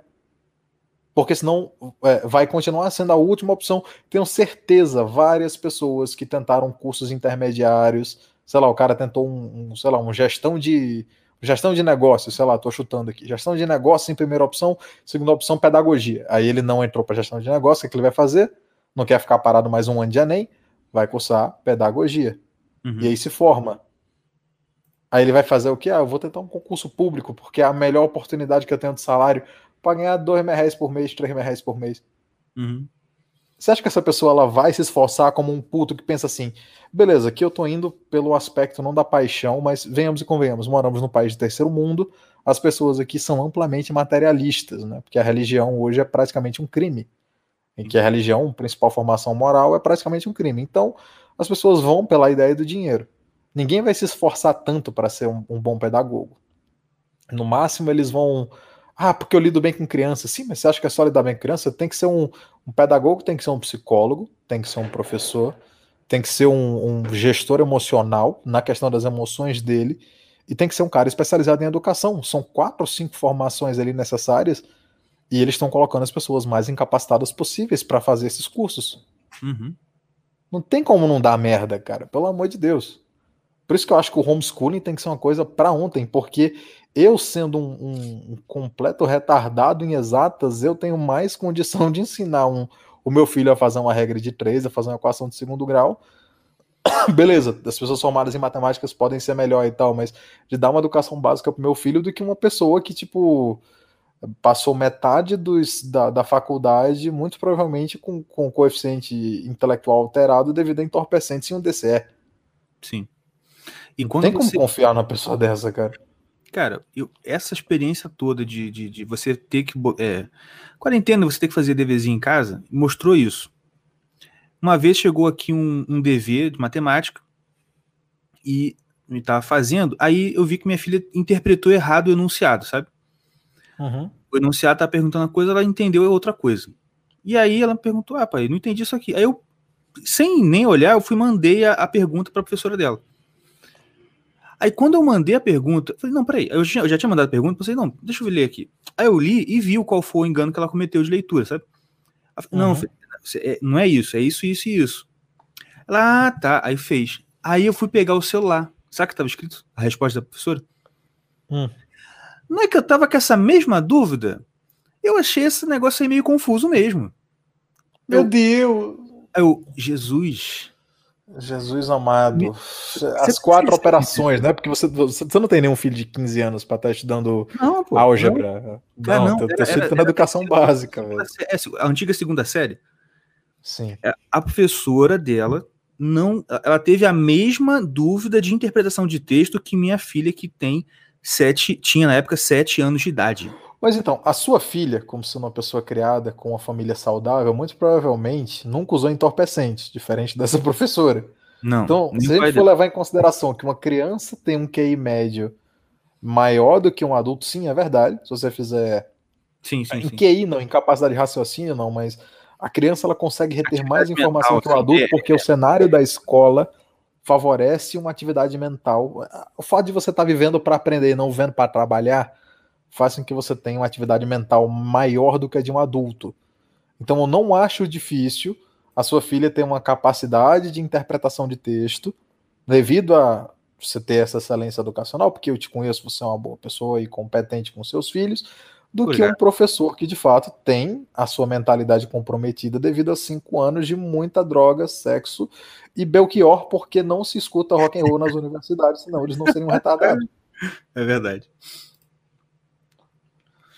Então, Cara, assim, isso- aí você pega isso e você ainda pega pedagogos de outras opções, né? As opções, aquelas opções lá bacanas lá, e você pega esse pessoal que pensa mais na questão da, da própria vida sexual do que na questão de ensinar crianças. Você acha que esse pessoal, não tô nem falando de doutrinação, você acha que esse pessoal vai ter condição de tirar dúvida, de tirar Não, texto, essas coisas assim? O problema nem é doutrinação, não, é problema de capacidade mesmo. Entendeu? É o que você falou, cara, eu não sou um cara de exatas, mas isso aqui eu sei que eu tenho capacidade de ensinar melhor. Até porque, Sim. cara, não, ó, eu vou resumir aqui, resumindo. Quando você começa a estudar e ouvir os argumentos da galera que, que faz homeschooling defende e promove homeschooling, quando você acaba de ouvir, você fala assim: Jesus, o que eu estou fazendo com meus filhos deixando eles na escola? Sim. Não, e outra, é, Porque quando assim, você nem- fala de, com alguém sobre homeschooling, pessoa. Porque "Que assim, isso? ele- ele- eles vão falar que é contaminação ideológica, beleza. Pega a criança que tá numa escola, às vezes até particular, uma escola boa, e pega o filho do cara que faz homeschooling e bota pra fazer a mesma prova. A gente só compara o resultado. Sim. As crianças que fazem homeschooling, só pelo, só pelo fato do ambiente ser saudável, de você não ter professor que. Acho que foi você quem me disse que eles tentaram. A sua filha não sabia ler e escrever, e eles ensinaram Aham. sobre um revolucionário qualquer numa aula lá. Tarsila do Amaral. Tarsila do Amaral. Isso, ah, Tarsila do Amaral aqui. Cara, beleza, entender. Primeiro, o básico, entendeu? Então, assim, quando você tá no homeschooling, primeiro que teu- você tem que trabalhar, você tem que fazer as suas coisas. Então, você não vai ficar enchendo linguiça por quatro horas e meia. Às vezes, a aula da criança tem três horas ali, ela tem um horário de estudar, ela vai praticar aquilo.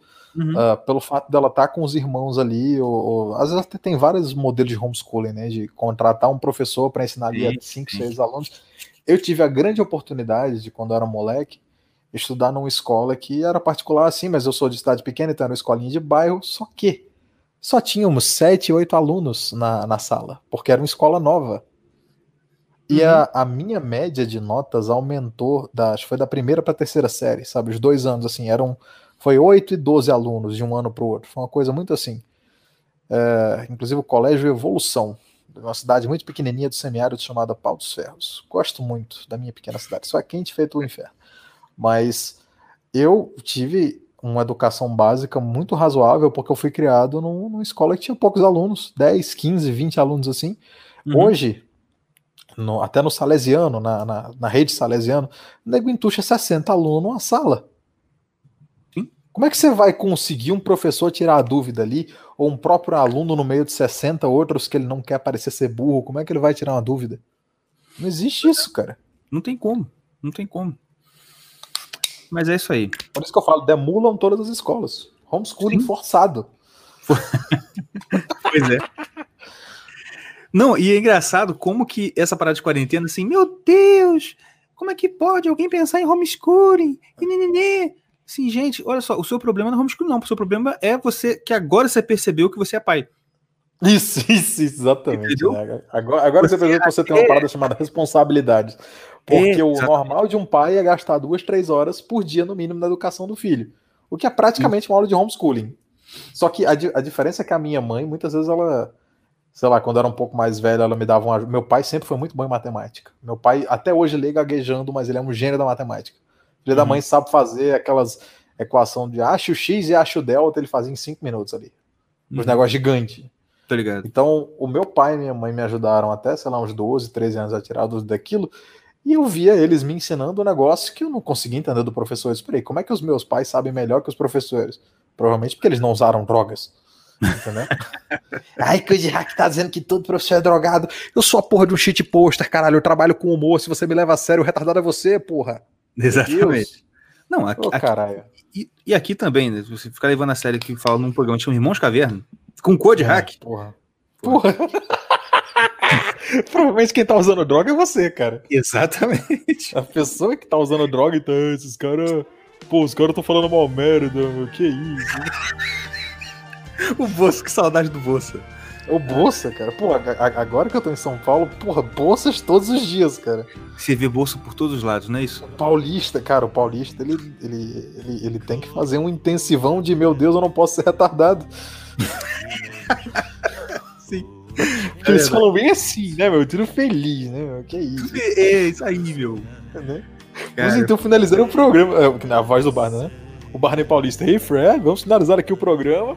Eu agradeço a todos que estiveram aqui. Confiram o Doriste Neon, meu segundo projeto. E vamos terminando aqui o senhor Caverna Fred. Inclusive, a voz do, do, do Fred é muito boa. parecida com a voz do Lula, né, Nico? Eu disse, é verdade. É verdade, é verdade.